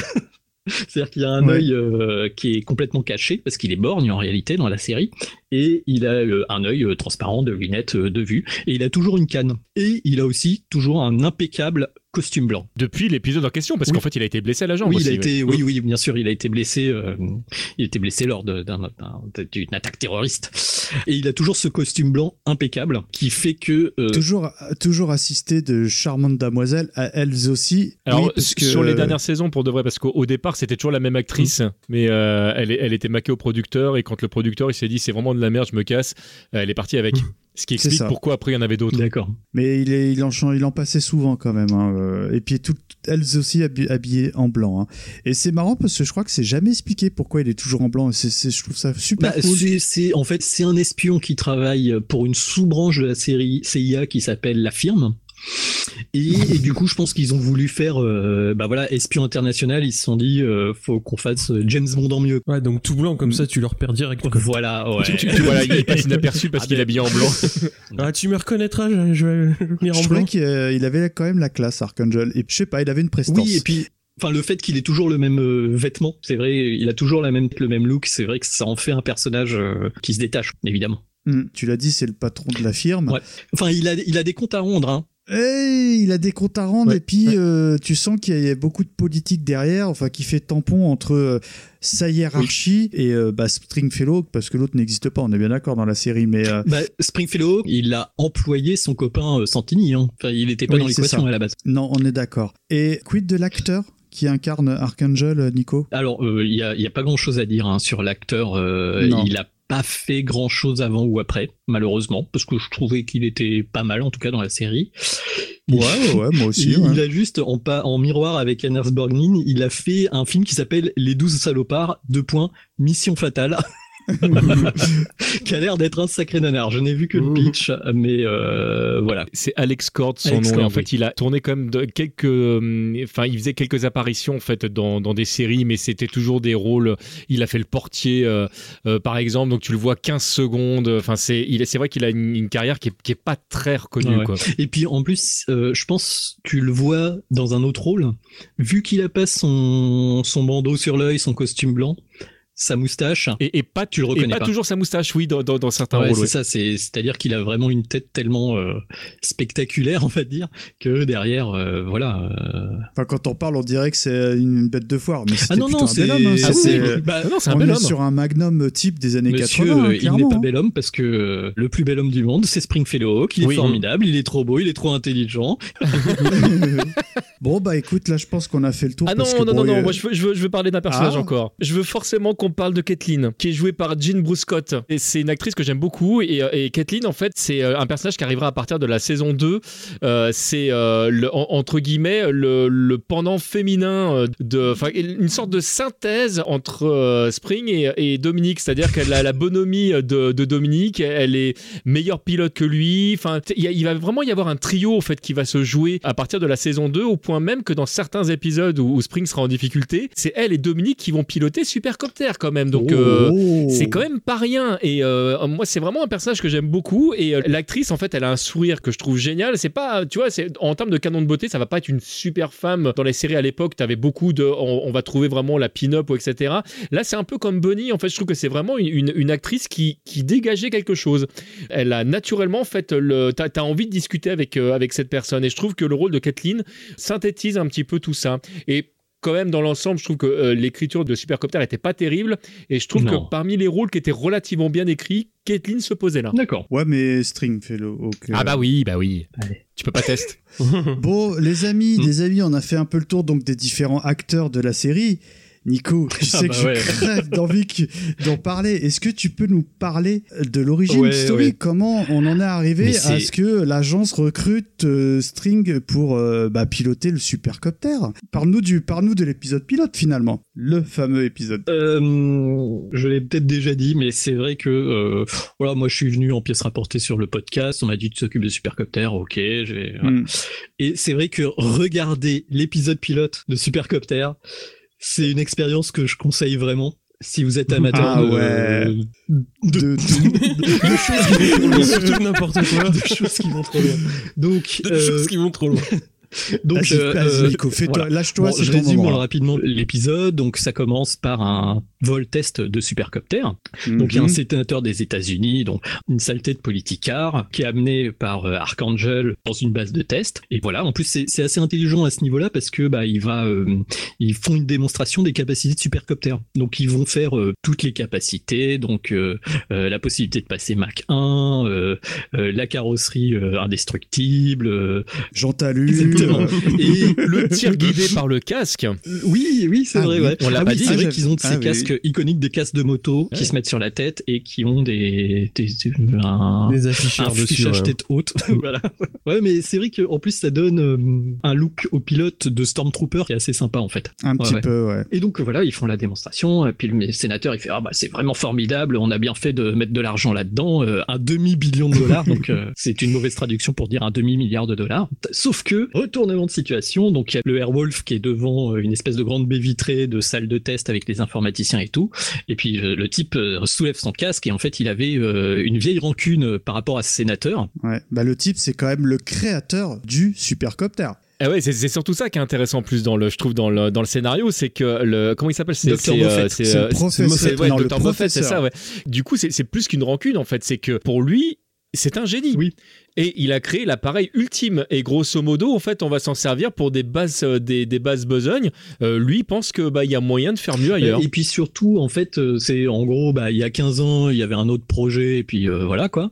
Il a été squeezé, et son projet Supercopter, en fait, il l'a fait avec l'argent de l'État américain, de la CIA, machin. Mais en fait, il l'a construit, il défonce tout le monde, et il se barre, où ça Chez Kadhafi C'est Pour le vendre Non, Non, pour, pour- pour, pour être, trouver pour refuge, être hein. Pour Kadhafi, enfin, pour le louer, pour, louer, ses services. Donc il a son super euh, hélicoptère euh, du futur et euh, voilà quoi. Docteur Moffat, je suis le sénateur Dietz. Je tiens à vous féliciter pour cette spectaculaire démonstration. Jamais je n'ai vu ça. J'aimerais vous serrer la main. Vous l'avez déjà fait, sénateur, sur le projet Proteus. Proteus? C'était dans les années 70. Je suis sûr que le sénateur se souvient de moi. Mais voyons, c'est- du passé tout ça.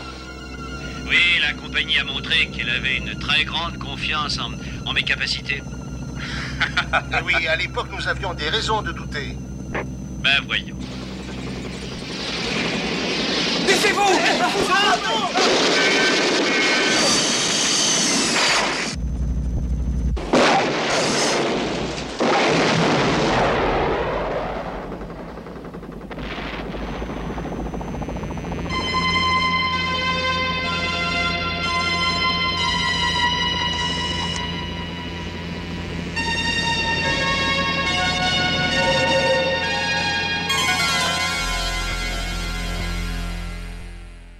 Et c'est là que euh, Archangel est blessé et qu'il il se verra affublé d'une canne parce qu'il boit à vie et euh, de son Voilà. bandeau parce qu'il il a, il a survécu à cet attentat. Exactement.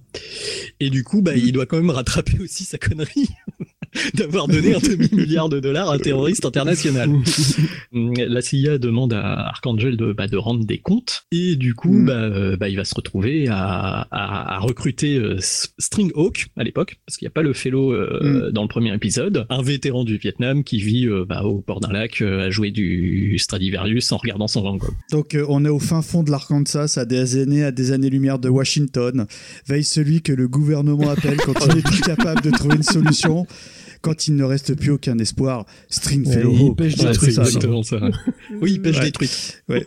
Qui mange. Nicolas, est-ce que je peux, je peux dire un petit peu ce que j'ai écrit? Parce que Je je te cache pas que j'ai eu un gros, gros, gros coup de cœur parce que, en fait, Stringfellow, tu l'oublies. Moi, celui que j'ai adoré, c'est le, Ouais. c'est le méchant, c'est le docteur. Moffat. On a à l'évidence un scientifique de génie, mais le bonhomme a, comment dire, un petit plaisir coupable, en fait. Il- en fait, il aime faire. Il aime faire du mal. C'est ça. Il aime Mais trahir c'est pas méchant, hein. c'est, comme ça. c'est son petit kiff en fait, tu vois. Pour vous situer un peu le contexte, on rappelle qu'il a trouvé refuge chez Kadhafi. Euh, L'agence envoie une espionne en Libye en qualité de danseuse de charme. Évidemment, euh, le re- son regard croise celui du docteur Moffat, et avec son regard belliqueux, il est en totale admiration et il déclare, on va dire, au, au comédien gri- grimé un peu en clone de Kadhafi, il me la faut. Et le gars lui dit, euh, dans mes souvenirs, c'était avec un vieil accent, aucun problème. Nous pensons que c'est une espionne américaine. Et là, en toute détente, Mo- Moffat propose ses services. Il dit, si vous voulez, je, je peux l'interroger personnellement. Ce qui signifie la torturer. Non, non, il, il dit, Euh. propose juste ses services. Quand tu vois son œil, tu fais non. Tu vois, c'est un peu DSK, tu vois. Enfin, euh, et, et donc, le militaire refuse votre prix. Et là, il dit un destroyer américain. Et là, il regarde, il fait couler. Je ne vous comprends pas, vous les Occidentaux. Qu'est-ce qui vous plaît chez les femmes nègres Dans le désert, une femme comme ça, ça mourrait en quelques heures, à peine. Ce qui lui arrive dans le désert m'est égal du moment que j'ai eu du plaisir. Il me la faut. Ah. Et ça me semble très difficile. Nous pensons que c'est une espionne américaine. Alors je pourrais l'interroger pour vous. Ça, je peux le faire aussi. Bien sûr, notre peuple parlera de vos exploits et de la destruction des Français dans le camp d'entraînement militaire tchadien jusqu'à la fin des temps. Mais ça ne suffit pas pour l'acheter. Il y a beaucoup de femmes ici qui me demandent Sans prix. un destroyer américain. Coulé.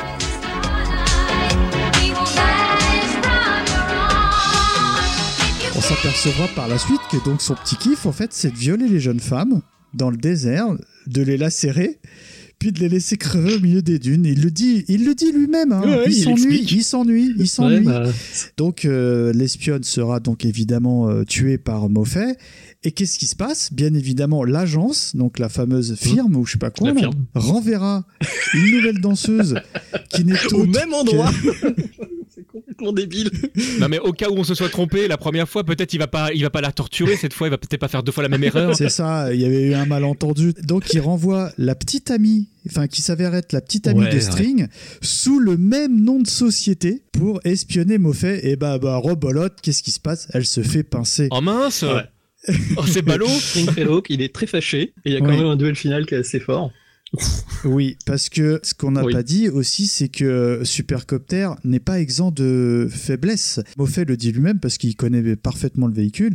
Il a un défaut, c'est que euh, il y a juste le tout petit trou pour le recharger en carburant. C'est un espèce de tube euh, qui ressort, qui est pas du tout ça hein, sur un hélicoptère, mais bon, ils disent que c'est un truc pour recharger, mais c'est pas ça. ça. Bah, euh, Spring, euh, il est pas content, donc il va, il va, il y va. Bon, il arrive un peu tard, on va dire. Elle meurt dans ses bras. Elle a pris quelques coups de soleil, hein. Bah oui, sinon il pourra pas se taper d'autres meufs pendant la Bah série. oui, de toute façon, il est au top partout, même dans le malheur. Tout le monde est mort autour de lui, il y a plus personne. Il y a son chien. Ah oui, j'aimerais qu'on fasse un point toutou là. Ted. Comment il s'appelle Ted Ah oui. Murdoch. Je sais que t'as adoré euh, Oh le, pilote. Je sais que t'as focus sur le toutou. Ouais. Est-ce que tu peux nous parler du toutou de Springfellow Ah non, bah, oui, bah justement, donc quand euh, la, la femme qui accompagne Archangel euh, arrive, donc forcément, elle, elle est très attirée par Springfellow, puisque c'est, puisque évidemment c'est le canon, etc. Et lui, bah, et de toute façon, tout ce qu'il aime euh, va euh, plus ou moins à un moment donné euh, disparaître et mourir. Il veut pas s'attacher du tout, mais euh, bah, il a un chien euh, détecteur quand même. Et ça, ça m'a quand même vachement choqué dans le sens où Ah la ouais. première scène, tu vois que le chien il renifle un petit peu, machin, tu te dis mais c'est quoi ce machin, pourquoi ils ont laissé ça? Et ça se reproduit euh, peut-être un quart d'heure plus tard euh, dans la série. Et là, mais vous avez élevé votre chien à renifler sous les jupes des femmes. Et j'ai trouvé que c'était c'est pas possible. Ah, bah, j'adore. Ah ouais, mais non. C'est vrai, il l'a fait exprès. Tu dis qu'il y a eu malentendu. Non, non, il y a pas non, non, non, non, non. Spring a réellement dressé son clébard pour renifler sous les jupes des filles. C'est quand même la méga classe, quoi. tu sais, tu dis au début, tu dis en fait, c'est un truc qu'ils ont pas cuté au montage. Ouais. Ah non, mais c'est. Et non, non, non, non. Et tu le revois dans tous les épisodes. Dès qu'il y a une assistante ou quoi, le chien, enfin, il est. Enfin, voilà. Et. Oui. Nico, bon, évidemment, on, on en rigole parce que ça, aujourd'hui, c'est, vous l'avez compris, chers amis auditeurs, c'est un peu compliqué. Ah bah le, le personnage est malaisant. Ah bah hein. ouais, ouais, ouais, C'est ouais, un des pires personnages que j'ai jamais vu écrit. C'est pour ça que je tiquais tout à l'heure quand tu disais que bon les, les trois personnages des séries se ressemblaient. Ah ouais, moi, je bon, suis pas trouve d'accord, que Spring, euh, oui Spring il a quand même voilà un petit peu son univers. hein. Il a, il a des codes qui sont un peu différents, quoi. C'est ça. T'en as un qui ment au gamin, bon il revient pas, ouais je reviendrai, mais l'autre quand même, euh, il a proie son chien à renifler sous les jupes. Je veux dire, c'est pas le même délire. en même temps, Michael Asoloff, il a quand même euh, le- la chemise ouverte et la boucle de ceinture, quand même, qui est iconique. Oui, c'est c'est un mais c'est- on n'est pas, on pas dans le même C'est le délire. code Playboy, on va dire. C'est ça. L'autre, l'autre, il est c'est en un- code. euh, C'est un vrai enfoiré, en fait. on, va, Ouais. on va arrêter de ça. tourner autour du pot, c'est un sale con. En tout cas, chers amis, moi j'ai secondé un petit peu Mm. Nicolas pour préparer Supercopter parce que vous l'avez bien entendu, euh, notre ami TMDJC était à, à 200% sur K2000. À titre perso, j'ai pris un, Ah ouais. un pied monstrueux de ne serait-ce que de revoir ce pilote. J'ai ultra kiffé. Je me suis régalé, j'ai rigolé, on s'envoyait des petits mots avec les copains, mais, euh, mais c'était formidable. Après, pour parler un petit peu de, de la série, chaque épisode est assez Oui. random. On pense qu'il y a un fil rouge, Non. mais en réalité, il n'y en a pas. Le seul fil rouge qu'on pourrait croire, c'est que euh, le deal que euh, Stringfellow a avec Archangel, c'est s'il remplit des missions, euh, ils vont euh, débloquer des moyens pour retrouver son frère qui est supposé décédé. On a juste pas précisé un truc qui est important, enfin, c'est-à-dire que pourquoi Mm. en fait String a, a, a Supercopter, c'est juste en fait qu'il a fait exactement la même chose que Moffett. C'est-à-dire qu'il il a volé l'hélicoptère et il a Ils dit caché. bon voilà, moi je, je rendrai l'hélicoptère si jamais vous retrouvez mon frère, parce que le frère Mm. est perdu euh, pendant la guerre euh, du Vietnam, il a ça, été enlevé Ouais. et il faut absolument le retrouver. Et parallèlement à ça, l'autre au lieu d'envoyer l'armée et de faire non, écoute, euh, c'est un hélicoptère, on le récupère, il fait d'accord. Ouais, pas de problème. mais par contre, de temps en temps, du coup, tu remplis des missions. Et l'autre, il fait d'accord. Ouais, mais je vais les faire n'importe comment. hein. C'est ça. mais je fais comme je veux. J'ai vu quelques épisodes. J'ai bien aimé celui où ils partent en mission pour aller secourir le copain d'Archangel, qui est un scientifique qui a immigré en Russie.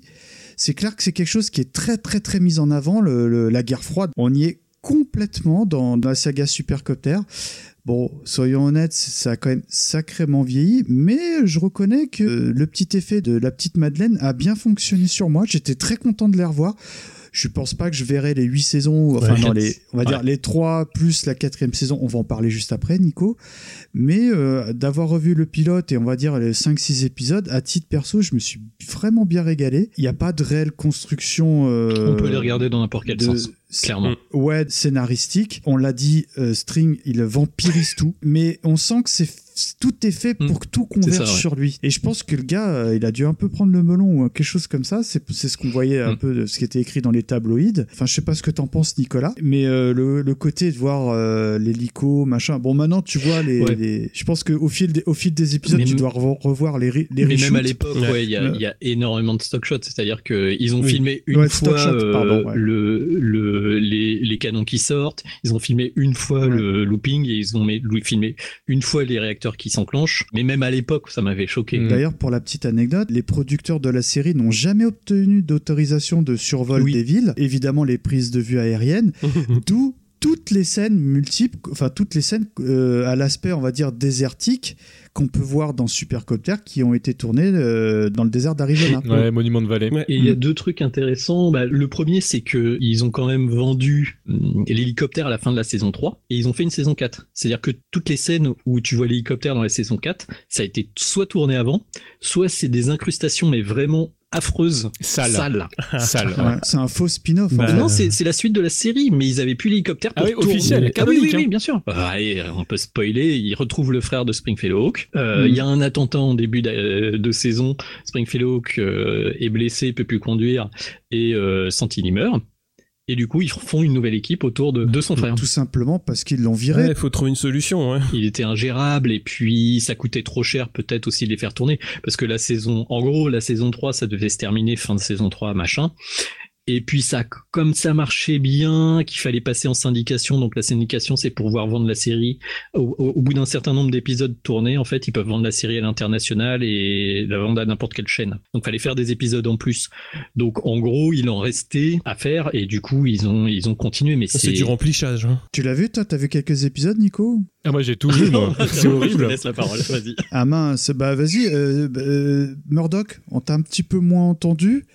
Euh, bon, t'es comme nous, je crois que t'as revu le, le pilote. Ouais, j'en ai revu quelques-uns, ouais. ouais. Euh, je pense que tu t'es un peu marré parce qu'aujourd'hui c'est quand même compliqué, on va pas se mentir, mais euh, en mode un peu bon avec des potes machin. Moi, ouais. encore une fois, j'ai vraiment bien bien ri de, de revoir euh, Supercopter. Quel est, on va dire, ton regard d'époque Euh, Si t'as un épisode ou deux qui, qui t'aurait marqué, et puis euh, éventuellement euh, bah, ton regard euh, durant ces révisions? Ce qui m'est revenu directement, c'est le design euh, de Ah l'hélicoptère ouais. parce qu'il est super classe. Euh, moi, j'ai vraiment retrouvé euh, ce que j'aimais bien à l'é- à l'époque, c'est-à-dire euh, tout ce qui est filmé au niveau aérien, c'est très très bien Oui. fait. Il y a Mm. des scènes de Mm. Razmot en hélicoptère où les mecs ils ont dû vraiment se faire plaisir à, à les tourner. Les pilotes sont excellents. Hein. Les, les mecs Ouais, ont ouais, piloté, ouais, euh, surtout quand il y a les deux, euh, le méchant hélicoptère et le genre, enfin Airwolf. Ah ouais. Il y a des trucs où ils se tournent autour et tout, c'est incroyable. Les cascadeurs sont vraiment exceptionnels dans cette série.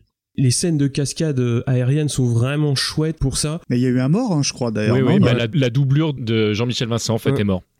Hmm. Il y a un épisode qui lui est dédié. Mm. Après, euh, il y avait quelque chose qui m'avait pas choqué à l'époque, c'est que dès que t'as des explosions, bah là tu vois le côté un petit peu euh, maquette quoi et carton pâte. Mais euh, ça faisait plaisir aussi parce que je me rappelais d'Ernest Borgnine, mais je me rappelais pas de la gueule de l'hélicoptère civil qu'il avait, le Sentinelle. et tout à quand fait, tu oui. le vois, Ah oui, je me dis, ah mais oui, c'était- c'était- cet hélicoptère, il est mythique quoi. c'est une espèce de libellule. Ouais, c'est un là, petit non hélicoptère Ouais. civil avec, euh, Le drapeau avec un américain. drapeau étoilé, ouais, le drapeau américain dessus, tout bête, mais euh, ça m'avait marqué quoi. Et quand tu le revois, tu refais ah oui, il y a aussi celui-là.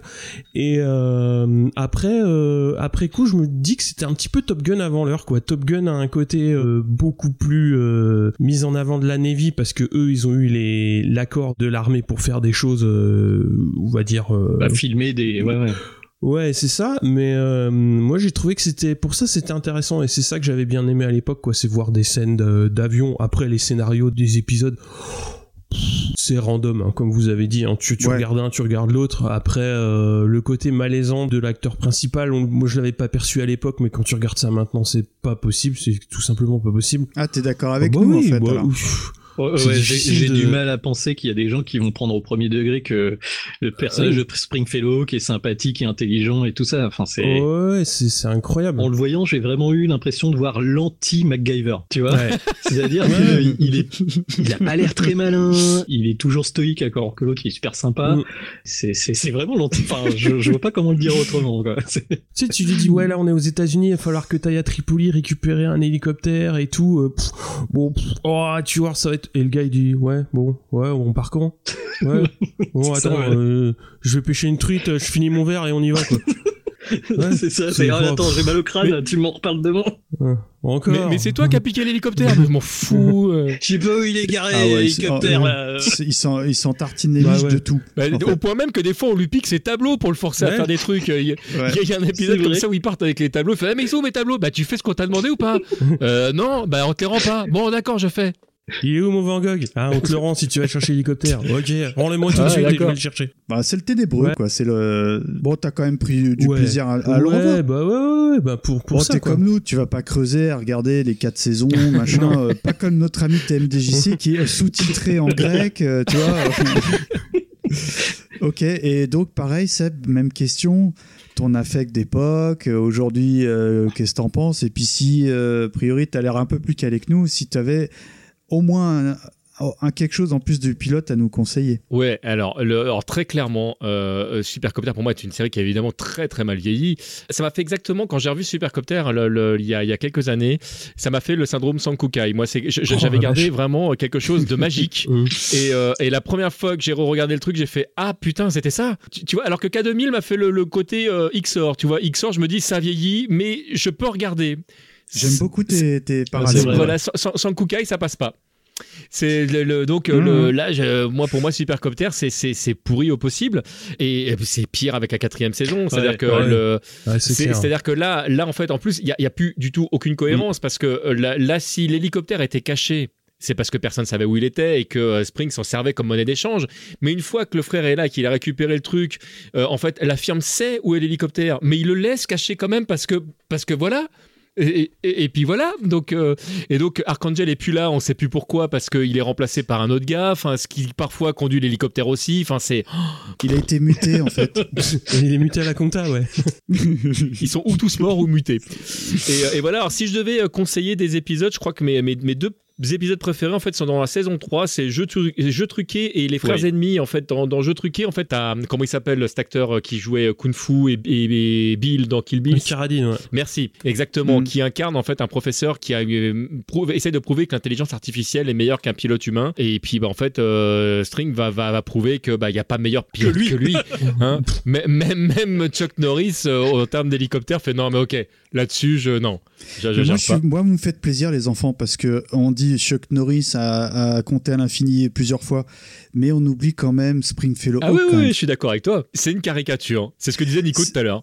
Ah ouais, ouais, je veux dire, Chuck Norris, il peut aller se rhabiller, on est bien Ah d'accord. oui, oui, oui. Toute cette légende, euh, ouais, il- c'est c'est venu Mm. dans un deuxième temps. Alors que là, c'est vraiment de base, c'est c'est posé comme ça, quoi. Chuck Norris, il, fait, il joue pas du Non. Stradivarius. Ah il non. est Stradivarius. C'est lui qui l'a fait son violon. Ouais, hein. c'est lui qui l'a. Bref, euh, à parté, vas-y, pardonne-moi. Je t'en prie, c'est trop drôle. Le, le deuxième épisode que je conseille, c'est les frères ennemis, parce qu'on parlait tout à l'heure des épisodes avec les doubles. Ouais. Et donc, euh, t'as, Ah. t'as, euh, donc un fameux Airwolf 2 qui est donc conçu, qui est censé être meilleur que le premier, sauf que petit 1, à part le laser qui a été rajouté, il est pas meilleur que le premier. Et petit 2, bah, euh, Airwolf sans Spring, c'est quand même pas euh, la même chose. Et on le rappelle, c'est le meilleur pilote de l'univers.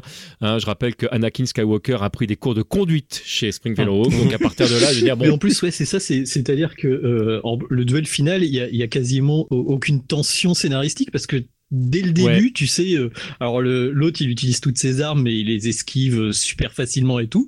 Et genre, euh, il se retourne et il le flingue. Voilà, fin, fin C'est du ça. truc. Il y a un moment donné Ouais. où, en fait, c'est- c'est c'est One Punch Oui, Man. c'est ça, C'est ouais, à un moment donné, je te file fait. un coup de poing et hop, c'est fini. Alors, il y, y a une image qui est quand même assez sympa dans le pilote, c'est quand euh, justement euh, Hawk tue euh, Moffat, Ah où oui. il est toujours en train d'appuyer sur la gâchette, ça fait très western Mm. en fait. Ah Où ouais. il continue à vider euh, comme si c'était un chargeur de. Alors qu'il alors qu'il est Ah oui, vide. il est vide là, le truc, l'hélicoptère, il y a plus rien quoi. Mais après, quand tu reprends la scène en entier, c'est quand même un type avec un revolver qui se fait défoncer par un hélicoptère de combat qui lance des missiles à tête chargée nucléaire. Ouais, voilà. Donc, bon.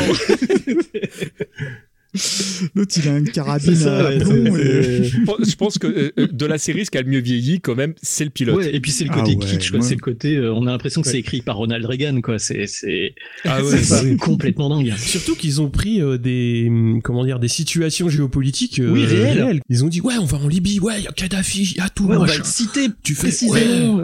La série était très marquée politiquement. Ouais. Tout à l'heure, euh, Mika parlait de, de l'épisode avec le russe, mais c'est quand même les méchants russes. Ah oui, bien sûr. Euh, euh, où, où là, t'as as le gentil russe en fait qui redécouvre la liberté américaine, la télévision, Ouais. euh, les hamburgers. Tu fais, c'est quand même la vraie vie en Ouais. fait. Avant, j'étais en prison. euh, merci beaucoup. Je suis une merde. Merci les Américains. Je suis vraiment une merde. Pardon, pardon.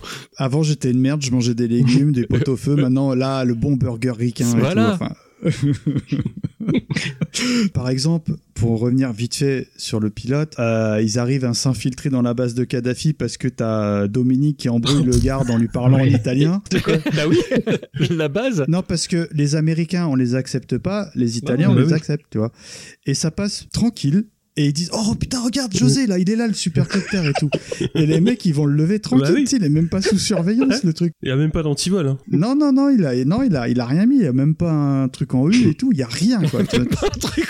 Eh, Sentinelle en train à l'intérieur, l'autre tu dis démarre, démarre et il sait pas le démarrer quoi. Ouais.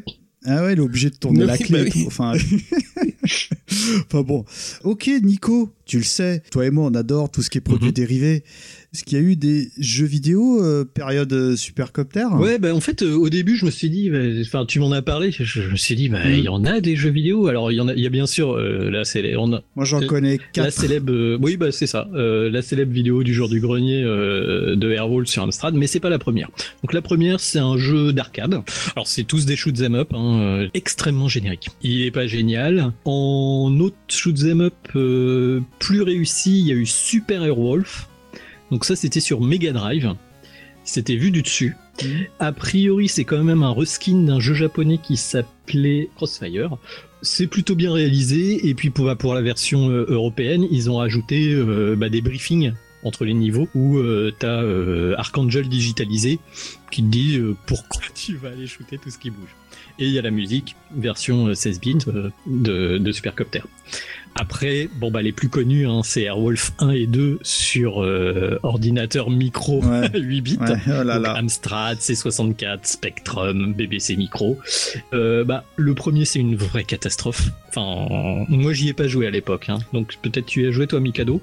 C'est celui où t'as un hélicoptère qui fait la moitié de l'écran. Il faut passer dans des petits Ah trous d'aiguille. Ah oui, oh là là, bah, Et- c'est la, vidéo du jour du grenier que tu nommes là en fait. Exactement. Euh, euh, moi, Ouais, j'y ai joué à l'époque et euh, comme tous les gosses de, de cette génération, bah on l'a aimé ce jeu.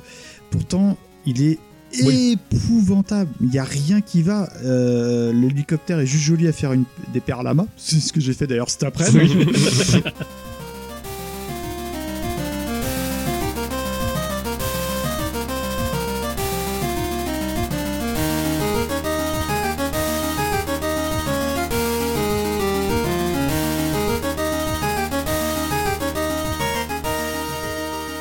Ok, donc on vient de ranger l'hélico euh, dans sa cachette secrète euh, de, de- du volcan éteint. Bon, en Auvergne évidemment.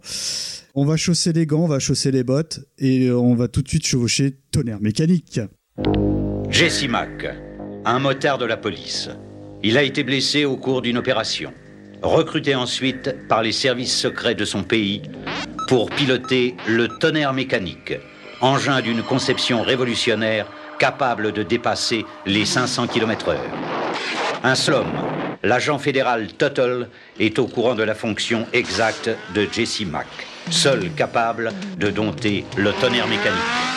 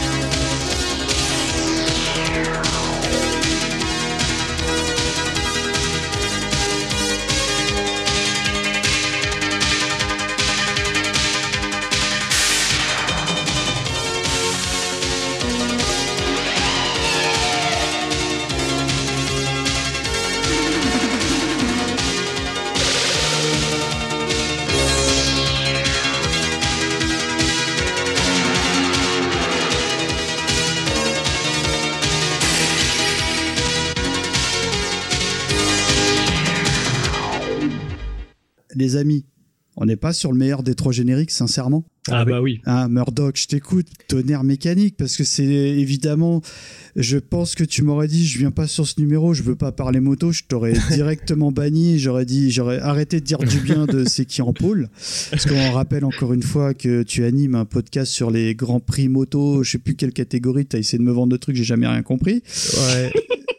Tonnerre mécanique, série de 13 épisodes. Est-ce que Ouais. tu peux un peu nous pitcher Tonnerre mécanique? Ouais, donc déjà on va parler de la première diffusion US qui se passe en janvier 85 sur euh, sur le réseau ABC et en France ça va arriver euh, en avril 86 donc sur la 5. Alors le pitch c'est assez simple donc euh, Jesse Mack c'est un ancien moteur de la police qui va être euh, blessé et ben un petit peu comme pour nos anciens pour nos autres euh, Mhm. protagonistes et ben il y a évidemment un mec qui a développé une moto euh, encore une fois euh, techniquement supérieure L'agent fédéral Tuttle. Ouais, l'agent fédéral Tuttle a bichonné une très belle moto Ah et oui. il cherche un pilote et au début lui il est pas très chaud pour la filer à Jesse Mack parce qu'il trouve qu'il maltraite son matériel et bah finalement c'est quand même lui qui va euh, devoir poser ses fesses dessus. Mais dis-moi, Murdoch, tu viens pas de nous pitcher K2000 Mais dis-moi, Murdoch, tu viens pas de nous pitcher Supercopter Eh ben écoute, c'est la troisième série, donc évidemment, les mecs ils se sont dit euh, bon, alors les autres ils ont fait quoi? Ils ont fait les voitures, ils ont fait l'hélico. Nous qu'est-ce qu'on peut faire? Qui coûte pas trop cher. Ouais, t'as des sous sur toi Il y en a un qui a dû dire on fait un avion. Ah non, l'avion c'est trop cher. Ah, on va faire une moto. Ouais, on va faire une moto. Ouais. Il nous reste Ouais. la trottinette ou la moto. Bon. Voilà, c'est ça. J'ai une 125 qui est garée devant, ça vous dit Donc en fait, ouais, c'est un petit peu ça, hein, parce que les, les deux autres séries étaient sur deux autres réseaux, donc euh, ABC était obligé un petit peu de suivre euh, la tendance lancée par les deux autres. Ils hésitaient entre le scénario d'Ottoman et celui de Mécanique, ils ont fait aller. Crois qu'on en parle d'Ottoman un jour. Moi, j'adorais. Hein. Et donc voilà, bah, ils sont partis sur de la moto.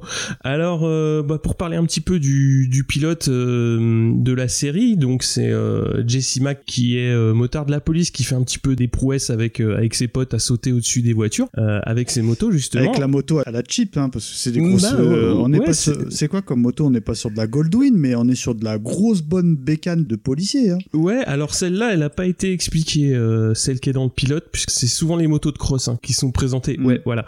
Euh, mais donc voilà, lui aussi, il fait des courses dans le civil avec son pote euh, policier, et ils vont être au mauvais endroit au mauvais moment. Évidemment, Oh. il y a un trafic de drogue Mm. qui se prépare, et son coéquipier va être tué. Et quand Jesse Mack arrive sur les lieux, il est percuté par un gros camion noir, et donc euh, gravement blessé. C'est Car, Euh, non?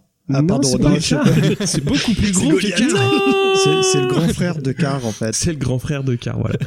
Donc il se retrouve blessé au genou. euh, à son retour, on lui dit bah écoute Coco, euh, maintenant tu vas faire un petit peu de com. Et lui dit non, moi je vais retourner sur le terrain, blablabla. Mais t'as vu ton genou, José euh, Bah, exactement, ton genou est tout pété, euh, c'est mort. Et donc bah voilà, euh, tant bien que mal, il va bien devoir se résoudre à ça. Mais par contre, ils ont toujours pas trouvé leur euh, leur pilote, euh, nos petits copains. Et Tuttle est toujours dans le coup. Et il lui dit bah écoute, euh, moi si tu veux, je te paye un genou, mais euh, mais il va falloir que la moto là, tu montes dessus et puis que t'essayes un petit peu voir comment ça marche. C'est exactement Alors, ça. Le, le pire- oui, c'est ça, le pire, c'est que c'est vrai. Et au début, euh, bah, euh, Jesse Mack qui dit non, que dalle. Et il dit, par contre, dès que tu commences à parler d'un nouveau genou, là, là, ça commence à causer.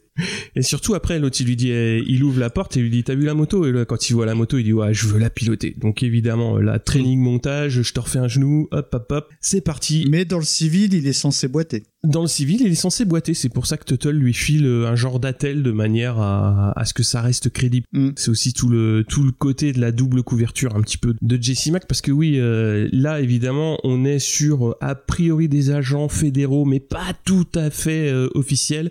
Donc la journée il bosse et le soir il fait de la moto. Parce que bon, voilà. Parce que double emploi, tu vois, c'est compliqué. Des trois scénarios, c'est clairement celui qui est c'est pareil, tu t'y fais, mais pourquoi les gars? Ah bah parce que c'est rigolo. Tu peux euh, nous parler des différents acteurs? Qu'on peut retrouver dans cette série? Ouais, donc euh, Jesse Mack, il est joué par euh, Rex Smith. Ouais. Alors lui, il va se faire connaître euh, plutôt à la fin des années 70. Il va faire pas mal de comédie musicale. Il va commencer aussi à faire euh, de la chanson et il va avoir un, quand même un bon petit euh, statut auprès des ados. Alors j'ai pas trop compris euh, pourquoi, parce qu'en fait c'est pas venu jusqu'à jusqu'à chez nous. C'est resté très. C'est vrai qu'on n'a pas précisé ça, mais que ce soit David Hasselhoff ou, ou lui, c'est c'est deux chanteurs Ah en fait. oui, hein. oui, oui, c'est vrai, ouais. Ouais. Au niveau euh, de, la, de sa carrière euh, de chanteur, il va quand même euh, réussir à taper un top 10 avec une chanson qui s'appelle You Take My Breath Away. Alors je dois avouer que j'ai pas tenté le coup. Mais ça a l'air d'être du soft rock euh, assez, assez standard. Ouais. C'est ça, mais c'est c'est quand même mieux que les, les tubes de David Hasselhoff. Ah, moi j'aime bien. t'es pas fan de Hook, t'en as fini. Ouais, Il y a du, il y a du Mais défi. non, mais, non, mais c'est- c'est-à-dire quand, non, mais quand je parle du, des tubes de David Hasselhoff, c'est-à-dire que il- il- des- David Hasselhoff, il a pour de vrai, il a fait Ah quelques morceaux qui Bah sont oui. sympas, mais ceux qui l'ont vraiment euh, fait connaître, euh, je trouve que c'est de la merde, mais c'est très personnel. Bah, et puis il en joue, quoi. Il joue sur le côté décalé Ouais, bah quoi. ouais. Moi j'aime bien. Bon. Et il va faire euh, pas mal de guests euh, dans des séries. Et euh, il va sortir quand même une bonne dizaine d'albums. Il va continuer surtout euh, sa carrière euh, dans les comédies musicales à Broadway. Je crois que Mikado, tu l'as vu dans un téléfilm. Ah oui, oui, c'est un acteur que j'aime beaucoup. C'est dommage parce que Moi aussi, ouais. euh, il a un charisme de ouf. On parlait tout à l'heure de Jean-Michel euh, Robert Vincent, Mm, qui a, selon moi, le charisme d'une huître, mais lui, je sais pas, il, il dégageait quelque chose. Et c'est dommage parce que j'ai pas l'impression qu'au niveau petit écran ou même cinéma, il ait fait grand chose par la suite. C'est ce que tu avais l'air de dire, Murdoch. En revanche, euh, moi, il m'avait aussi marqué dans un téléfilm de l'incroyable Hulk où il incarne. euh, Ah, c'est le procès de le l'incroyable Hulk, le, le, voilà, le nom que tu il cherches. incarne euh, la- le- l'avocat euh. Matt Murdock, aka euh, Daredevil la nuit. Mm. Et euh, honnêtement, bon, faudrait le revoir. Moi, je l'ai vu il y a un paquet d'années maintenant, mais euh, j'avais trouvé cet épisode exceptionnel et je trouvais que le gars, il faisait un super euh, Daredevil. Et je crois que il était même pressenti pour faire bah, le spin-off de la série sur Mm. le personnage de Daredevil. Et, et enfin, tout ça pour dire que ce gars dégage sincèrement quelque chose. Je sais pas ce que vous en pensez. Il a peut-être pas eu, tu sais, les bons contacts ou le- les bonnes, les bons Ouais, choix de carrière.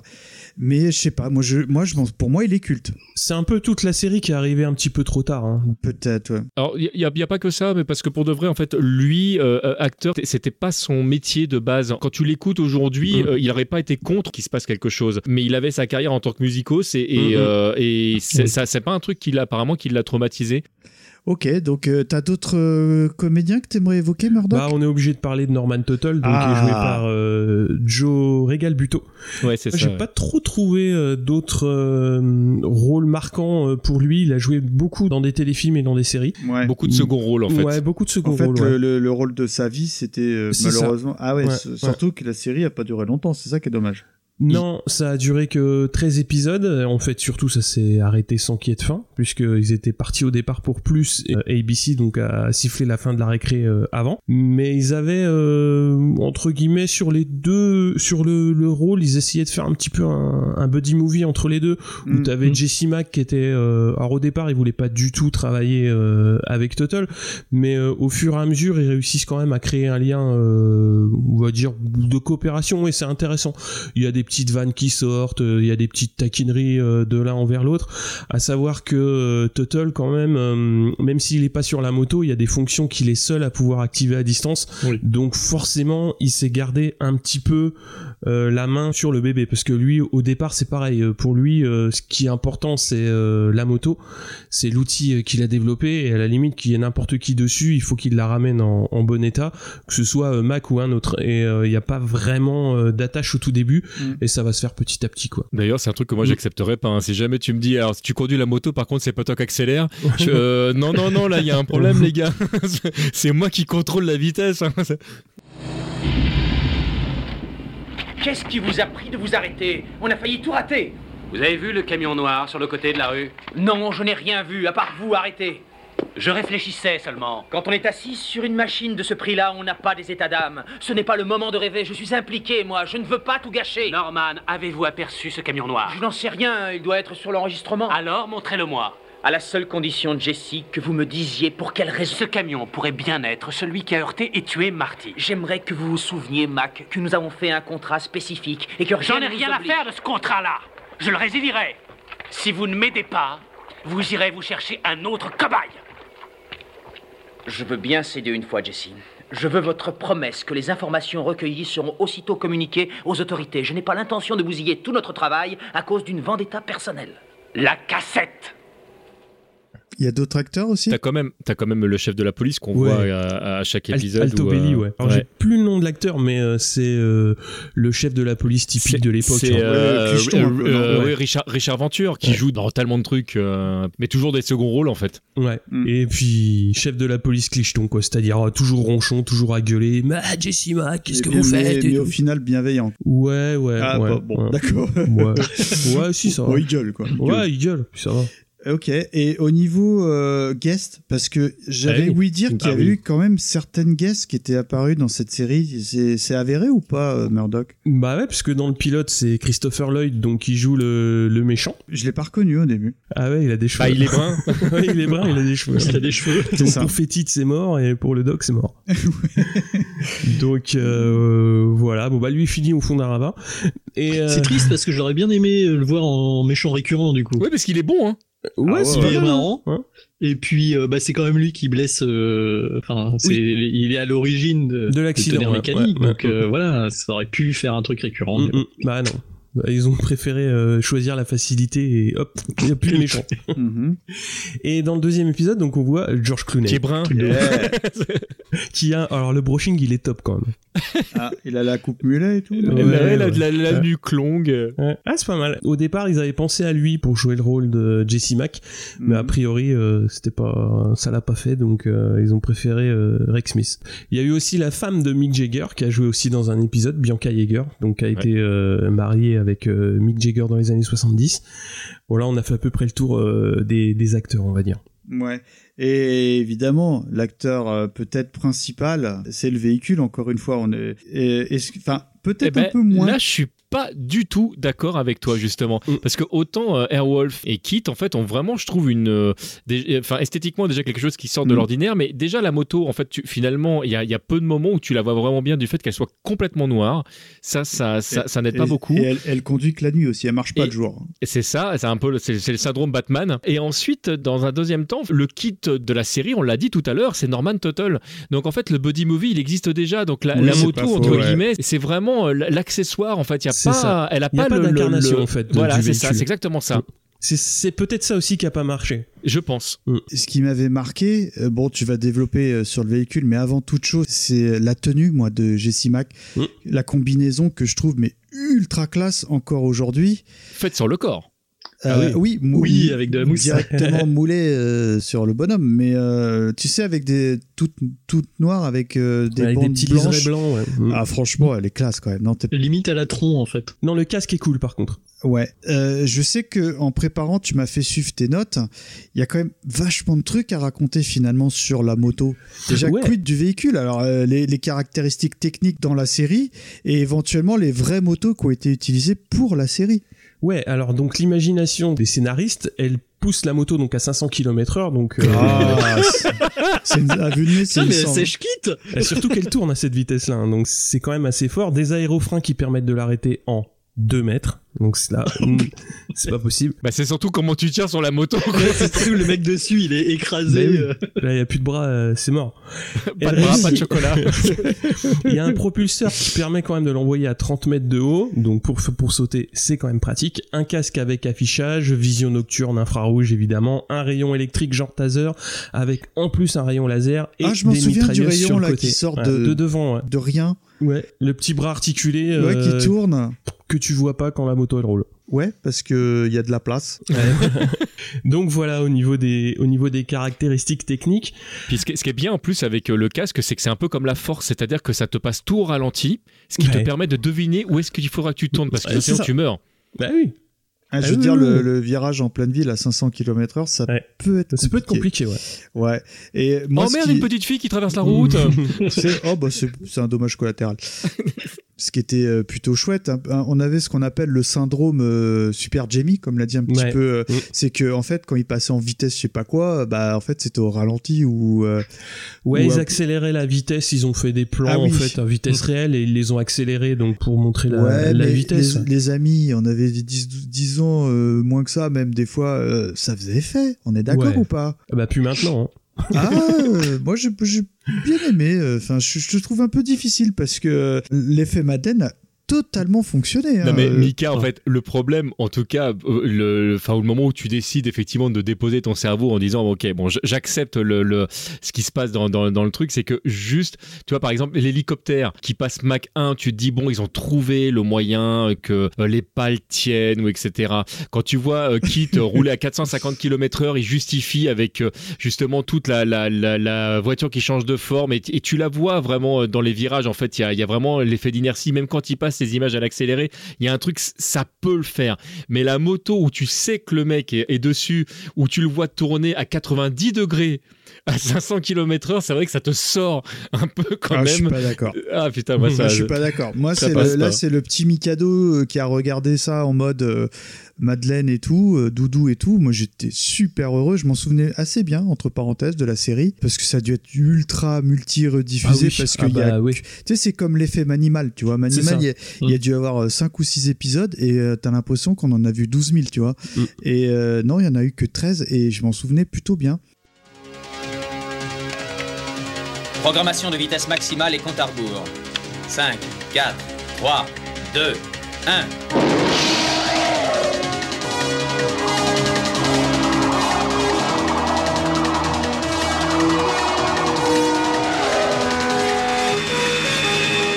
Pour parler des motos de série, donc il y a eu trois modèles qui ont été utilisés, donc c'est surtout des, des motos euh, type enduro euh, cross parce que évidemment Bah oui. euh, quand tu dois faire sauter des machins comme ça, bah t'es obligé d'avoir un petit peu d'agilité. C'est des c'est des motos euh, donc plus taillées pour la cascade.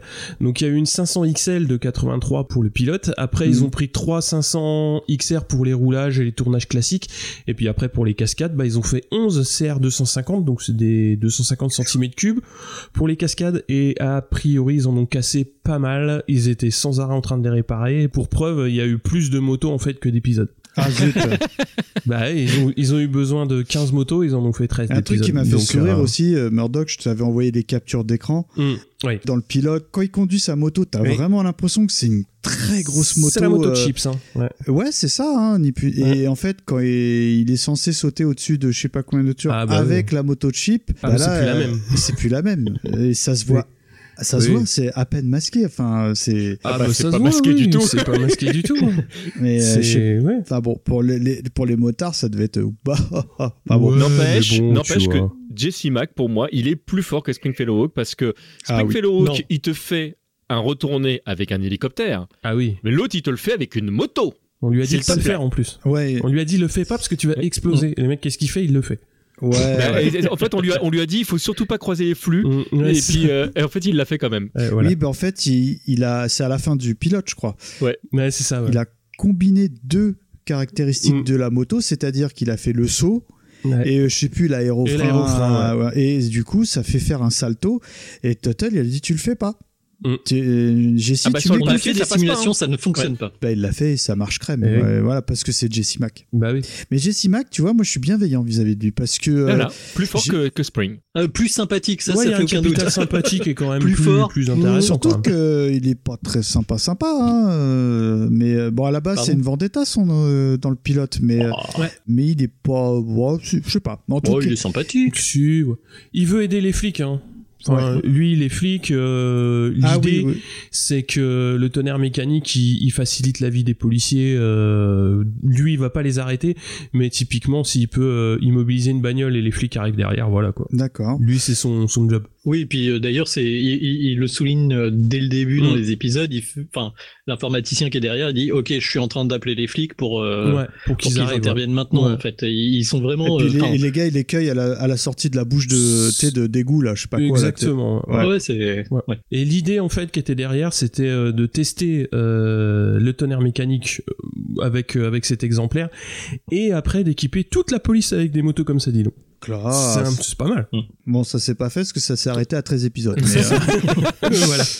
Ok, euh, est-ce que tu as des anecdotes? Bon, je pense que tu nous en as déjà bien raconté. Non, après sur les 14 mo- sur les 15 motos, euh, il y en a une qui a été achetée par un cascadeur, à savoir que euh, ils étaient quand même une belle équipe de cascade euh, en Tu moto parce que euh, il y avait quand même un petit peu de taf. Il ouais. y a des belles cascades, hein, blague Ouais. à part. Là, je pense tout de suite, tu sais, aux deux motards habillés en jaune, hyper discrets entre parenthèses. Rien que le fait d'ouvrir la porte du camion et de descendre en marche arrière pendant que le camion roule, c'est une prestation. Mm. Ouais, ouais, c'est clair. hein. Encore une fois, euh, c'était un vrai plaisir de me concernant de les revoir et euh, je trouve que c'est peut-être la série qui a le moins vieilli. Je sais pas ce que vous en pensez, on en va développer un petit peu après. Euh, alors, le- justement, sur le, le maquillage des motos de série, euh, c'est aussi pour ça qu'ils l'ont fait rouler de nuit. Parce que aussi pendant le générique, avec la, la fumée qu'ils ont mis autour, l'éclairage et tout, t'as l'impression que la moto est super chouette. Ah ouais. Et sur les épisodes, sur notamment sur le dernier, elle est filmée de jour en extérieur et là tu vois le plastique. Ah zut, ça, tu vois le carton pâte un peu, non? Tu bah ouais, tu vois Tu le vois le plastique scotch moto qui quoi. tient, qui tient le Ouais. carénage et tout, quoi, non? Ouais, c'est c'est c'est un peu moins sexy quoi, on va dire. C'est pour ça que je dis que K2000 a mieux vieilli, tu peux pas tester. Ouais, c'est vrai. Euh, ok, on fera un petit tour après.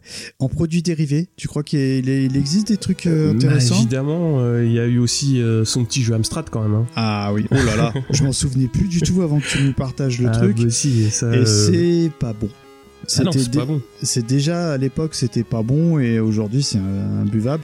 Il y a eu d'autres jeux ou pas? Euh, non. D'accord. Il n'y a pas eu d'autres jeux. Bah, ça a pas duré bien longtemps. Bah, Par contre, ils temps- ont essayé euh, quand même de lancer des gammes de jouets, puisque c'était aussi ça euh, l'idée. Il y a eu pas mal de figurines. Ouais, j'ai vu, ouais. Et puis Ouais. des trucs qui sont assez recherchés aujourd'hui en plus. Hein. Ah bah ouais, parce que tu penses le truc il a disparu aussi vite qu'il est sorti. Hein. Parce que euh, vu qu'ils ont annulé la série euh, un petit peu entre deux, euh, bah, tout Mm. était prêt au niveau merchandising, etc. etc. Euh, j'ai vu pas mal d'images, euh, tu sais, de boîtes de pique-nique, euh, des, Ouais, ouais, des trucs vu, ouais. comme ça. Et euh, bah, les, ouais, les figurines, euh, oui, je pense c'est c'est un peu normal qu'elles soient recherchées. Ouais.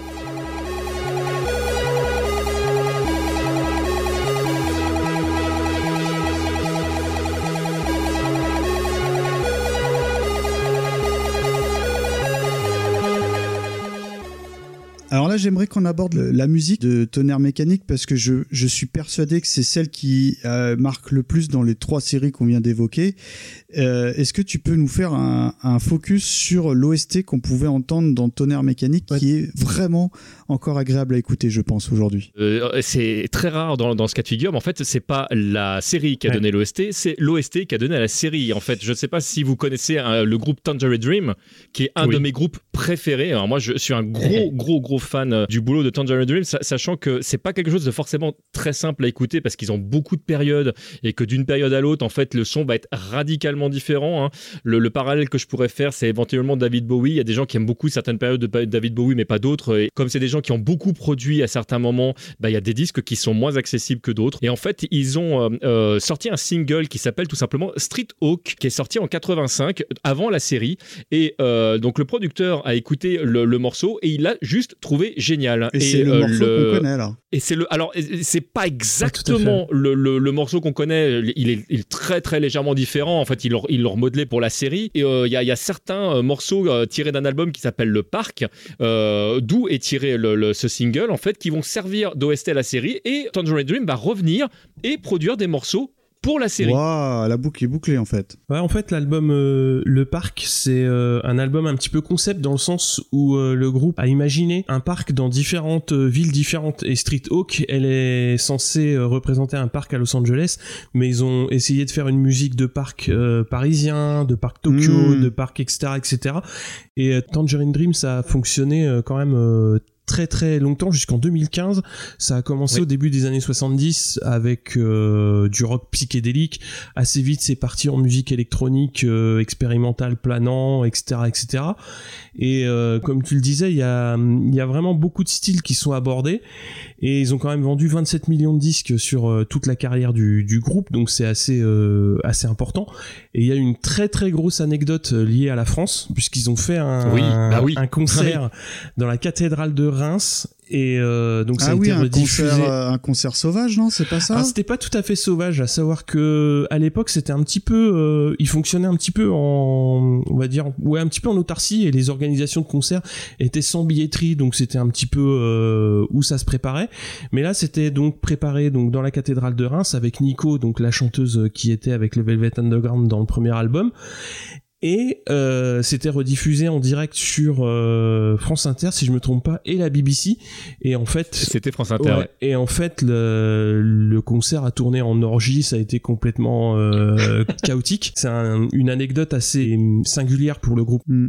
Mais le morceau est quand même vraiment euh, est vraiment top et euh, je pense qu'il faut euh, faut aller jeter un coup d'œil euh, ne serait-ce à ce, tis- à ce titre-là sur euh, sur Deezer ou Spotify parce qu'effectivement il y a eu assez peu de retouches si ce n'est que euh, ils l'ont raccourci parce que forcément le morceau il doit faire euh, 3 minutes le morceau d'origine et là ils l'ont raccourci pour que ça fasse la minute euh, la minute 15 du générique. D'accord. Il y a un double CD euh, qui s'appelle Street O qui est sorti mais qui est très difficile à trouver euh, où tu retrouves des morceaux euh, de euh, The Park Mhm. no- notamment dedans puisque c'est c'est c'est là où ils ont puisé le, le plus. Mais effectivement c'est vraiment les musiques au format de la série. Et tu vas entendre notamment le Street Hawk au format d'origine et dans son format euh, euh, reprise et l'album est vraiment bon et tout à l'heure on parlait enfin de d'OST qu'on écoute avec plaisir Euh, moi quand je dois travailler par exemple et, euh, et écrire ça fait partie des albums que je, je- je peux écouter euh, sans que ça vienne me perturber tout en quand je quand mon oreille commence à vraiment écouter le morceau profiter du morceau Ça peut être complètement dissocié de la série en fait. Ah oui, tout à Ah, fait, complètement. ouais. TMDJC, j'ai l'impression que tu as l'air également de bien connaître le sujet. mais non en fait en fait mais je, je suis désolé mais en fait c'est vrai les OST ces trucs là je sais pas pourquoi elles m'ont marqué. T'es au courant que l'émission on l'a faite pour toi. Oui oui oui je vous en remercie hein, vous êtes euh, franchement en plus je sais qu'il est un peu tard là. Ouais, tu penseras le, le balai avant de partir, s'il te plaît. comme d'hab. Tu mets les clés du studio dans la boîte, hein, comme d'hab. Euh, T'as t'as un morceau de, que t'aimerais nous, nous passer, du coup? Ouais, je, vais- je vais, vous proposer le premier morceau euh, de justement de l'album euh, Street Hawk. Alors pas le générique que que- qu'on a entendu tout à l'heure parce que sinon ce serait euh, ce serait pas très intéressant. C'est le le, le premier morceau qu'on entend après le générique. Il a vraiment une ambiance, je trouve, très particulière.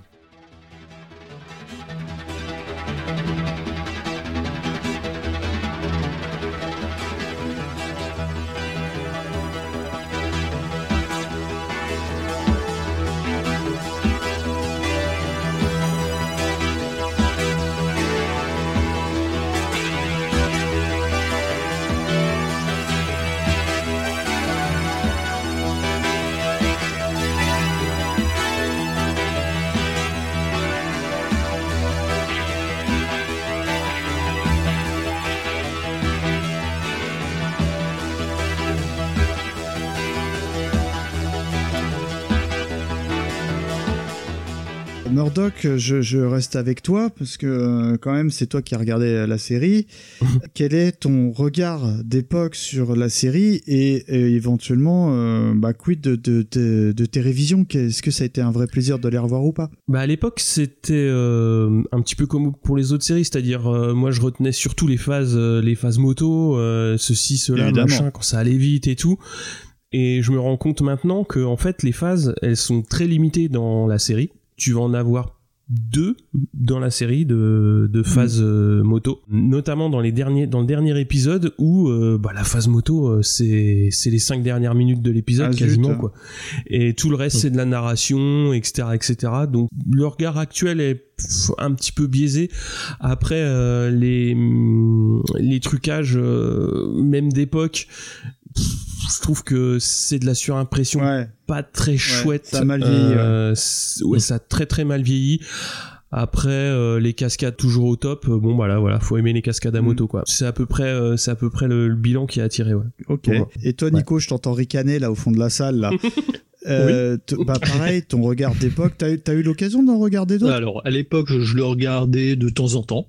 Je sais que, euh, contrairement à d'autres euh, séries, c'est un truc qui me captait. Enfin, je, je le regardais jusqu'au bout. J'étais un peu plus vieux aussi. Euh, mais vraiment, sur les trois séries, c'est celle dont j'avais le moins de souvenirs. Je, ça m'avait pas marqué. Je me souvenais juste, euh, bah voilà, il met son coup de boost et puis il y a une espèce de persistance rétinienne qui se forme. Enfin, il y a des, il y avait des trucs sympas, mais je, enfin, je me souviens même plus des acteurs principaux.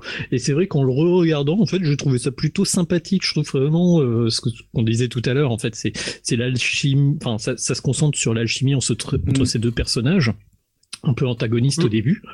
Euh, et, et- et je trouve que c'est ça, c'est bien écrit. Et on sent aussi, alors, euh, j'en ai, j'ai pas vu toute la série en entier, mais euh, on sent que la série est de la fin des années 80.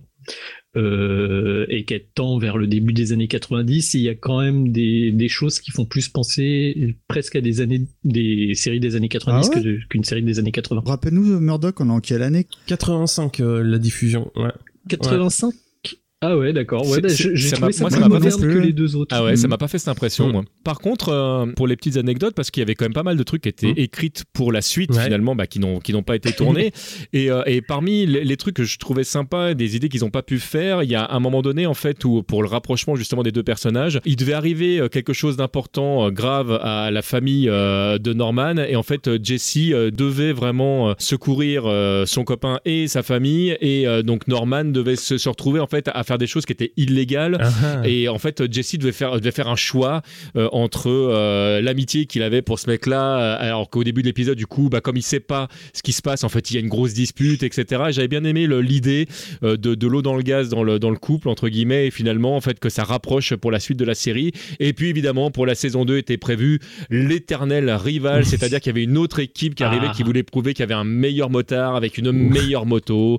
Et évidemment, c'est Street Hawk qui devait gagner à la fin, et ça devait être un double épisode qui devait clôturer la saison. Au moins, on a la fin, c'est chouette. Grâce à Décennies, Ouais. vous avez la fin, c'est cool. et du coup, euh, Seb, toi, ton regard euh, entre l'époque et puis bah, euh, aujourd'hui, est-ce que c'est une série que tu conseilles tout simplement? Alors non, c'est pas forcément une série que je conseillerais pour les, les mêmes raisons Mm. qu'on a citées tout à l'heure, mais moi, je- comme comme c'est c'est ce que disait tout à l'heure euh, euh, Nico et Murdoch, j'aime vraiment bien le duo en fait, Turtle et, euh, et Mac. Je trouve que ça colle bien. Ouais, ils jouent bien, ils ils sont sont pas bons. mal, hein. hein. Il y avait une alchimie. Ouais, c'est ça, c'est tout ça aussi simplement que ça. Et, euh, et ça, c'est vrai que ça manque en fait dans ce type de série.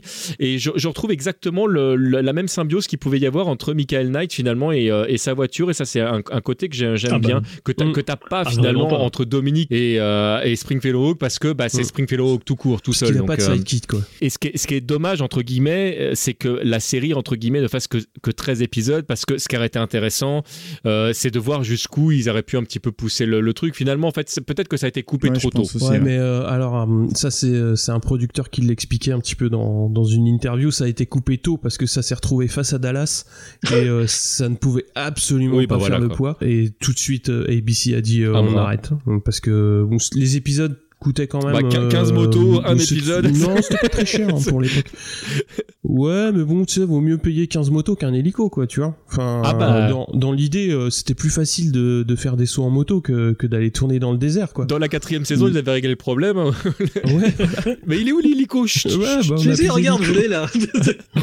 Messieurs, encore une fois, mille merci d'avoir euh, suivi euh, TMDJC dans ce délire parce que Ah ouais. c'était son Je- idée. je hein. vous aime, je vous aime. Parce que à la base, encore une fois, on devait faire juste un truc sur K2000 et puis finalement, euh, allez, c'est ballot, on tire sur les trois séries emblématiques.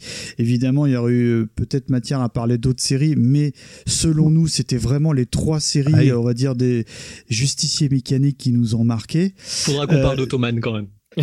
Ah, mais moi, moi, je, moi, je suis. Hein. TMDJC, où est-ce qu'on te retrouve, à part chez Décennies Bah, écoute, principalement chez, chez Décennies, mais, euh, mais sinon euh, sur internet, euh, TMDJC, les cinq lettres, vous, vous me trouvez en général, ça, ça marche. Il y a personne d'assez con pour avoir pris ce pseudo. Le mec des, qui fait des vidéos un peu chelous euh, tous les jours, bah c'est c'est lui. Murdoch, où est-ce qu'on peut te retrouver si on veut parler moto Eh avec toi bah, dès que la saison sera sera repartie, c'est-à-dire pour le moment, on ne sait pas. À savoir que là, le prochain Grand Prix est prévu pour le 21 juin, mais euh, 2022. il est- Mm, Oui, c'est bien possible. Donc sur euh, C'est qui en pôle. Et euh, pour parler musique, c'est dans mes disques à moi, avec euh, notamment Yves Bigot qui est passé. Oh. Ouais, ouais. Je suis très La content de cet épisode. Attention, roulement de tambour, les amis. Nicolas est sur Twitter. Oh, mais Où est-ce qu'on peut te retrouver, Nico, si on veut papoter avec toi? Euh, bah, vous pouvez me follower à euh, at note, N-O-T, Nicolas, N-I-C-H-O-L-A-S. Mhm. Je, je vous- je vous embêterai pas trop. Ça, niveau tweet, euh, je suis pas trop. euh, Si, si euh, vous parlez à Nico, il, il répond, hein, mais deux semaines Ouais. après minimum. C'est à peu près le temps qu'on a mis pour préparer l'épisode. hein. ah, ça s'est fait rapidement, blague à part. Ah oui, oui, oui. Ouais. Les amis, encore une fois, merci parce que c'était pas facile parce que c'est quand même assez fat. Hein. Tonnerre mécanique, il y a que 13 épisodes, mais on rappelle que sur les autres, il y a eu au moins 3 à 4 saisons minimum. Bah, c'est c'est quatre saisons sur les deux autres en fait. Exactement. Et en tout cas, je voulais sincèrement vous remercier parce que je vous l'avez entendu, j'ai adoré re- revoir ces émissions, euh, pardon, ces programmes, notamment euh, Supercopter. Ah bah, Euh, Supercopter, faut le revoir. Ouais. Franchement, euh, s'il y a un truc à regarder euh, suite à cette émission, c'est le pilote de Supercopter. C'est du délire complet. J'étais moyen chaud. Franchement, j'ai ri du début à la fin, mais peut-être pas pour les bonnes raisons, mais là où c'était pas prévu, quoi. Mais Mais ouais, mais t'as ri. Et c'est ça Ah ouais, moi je souhaite que euh, les points commando, les points euh, Bonnie Tyler, tout ça, vous me mettez ça. là. Je veux un point Springfellow Hawk à chaque émission. Ah, deal. Moi, j'essaye de placer ça la prochaine fois que je vais quelque part. Promis. C'est beau, c'est beau. Les amis, euh, vous savez, euh, j'ai euh, un des anciens camarades de la case rétro, qui- euh, à savoir Banjo Gaioli, qui fait des excellentes covers euh, bah, sur sa chaîne YouTube, qu'on vous invite à voir. Et je me souviens qu'il avait fait une très très bonne euh, cover, notamment de Airwolf, mais également de K2000. Et avec son aimable autorisation, eh ben, nous allons clôturer sur une cover euh, de K2000 Mmh, euh, trop trop trop bonne de notre ami Banjo bien. Gaioli. Merci encore à toi. Et Ciao merci à vous les amis. Ciao, Gros, ciao. gros bisous. Bye bye.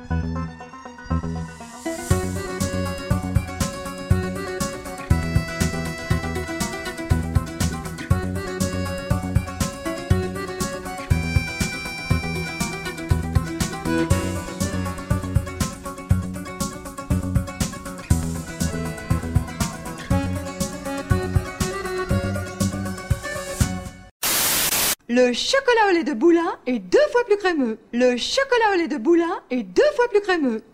Donc, deux fois plus tendre. Donc, deux fois plus tendre. Et deux fois plus onctueux. Et deux fois plus onctueux. Boulin crémeux est plutôt deux fois qu'une. Boulin crémeux est plutôt deux fois qu'une. Et jamais 203. Et jamais 203.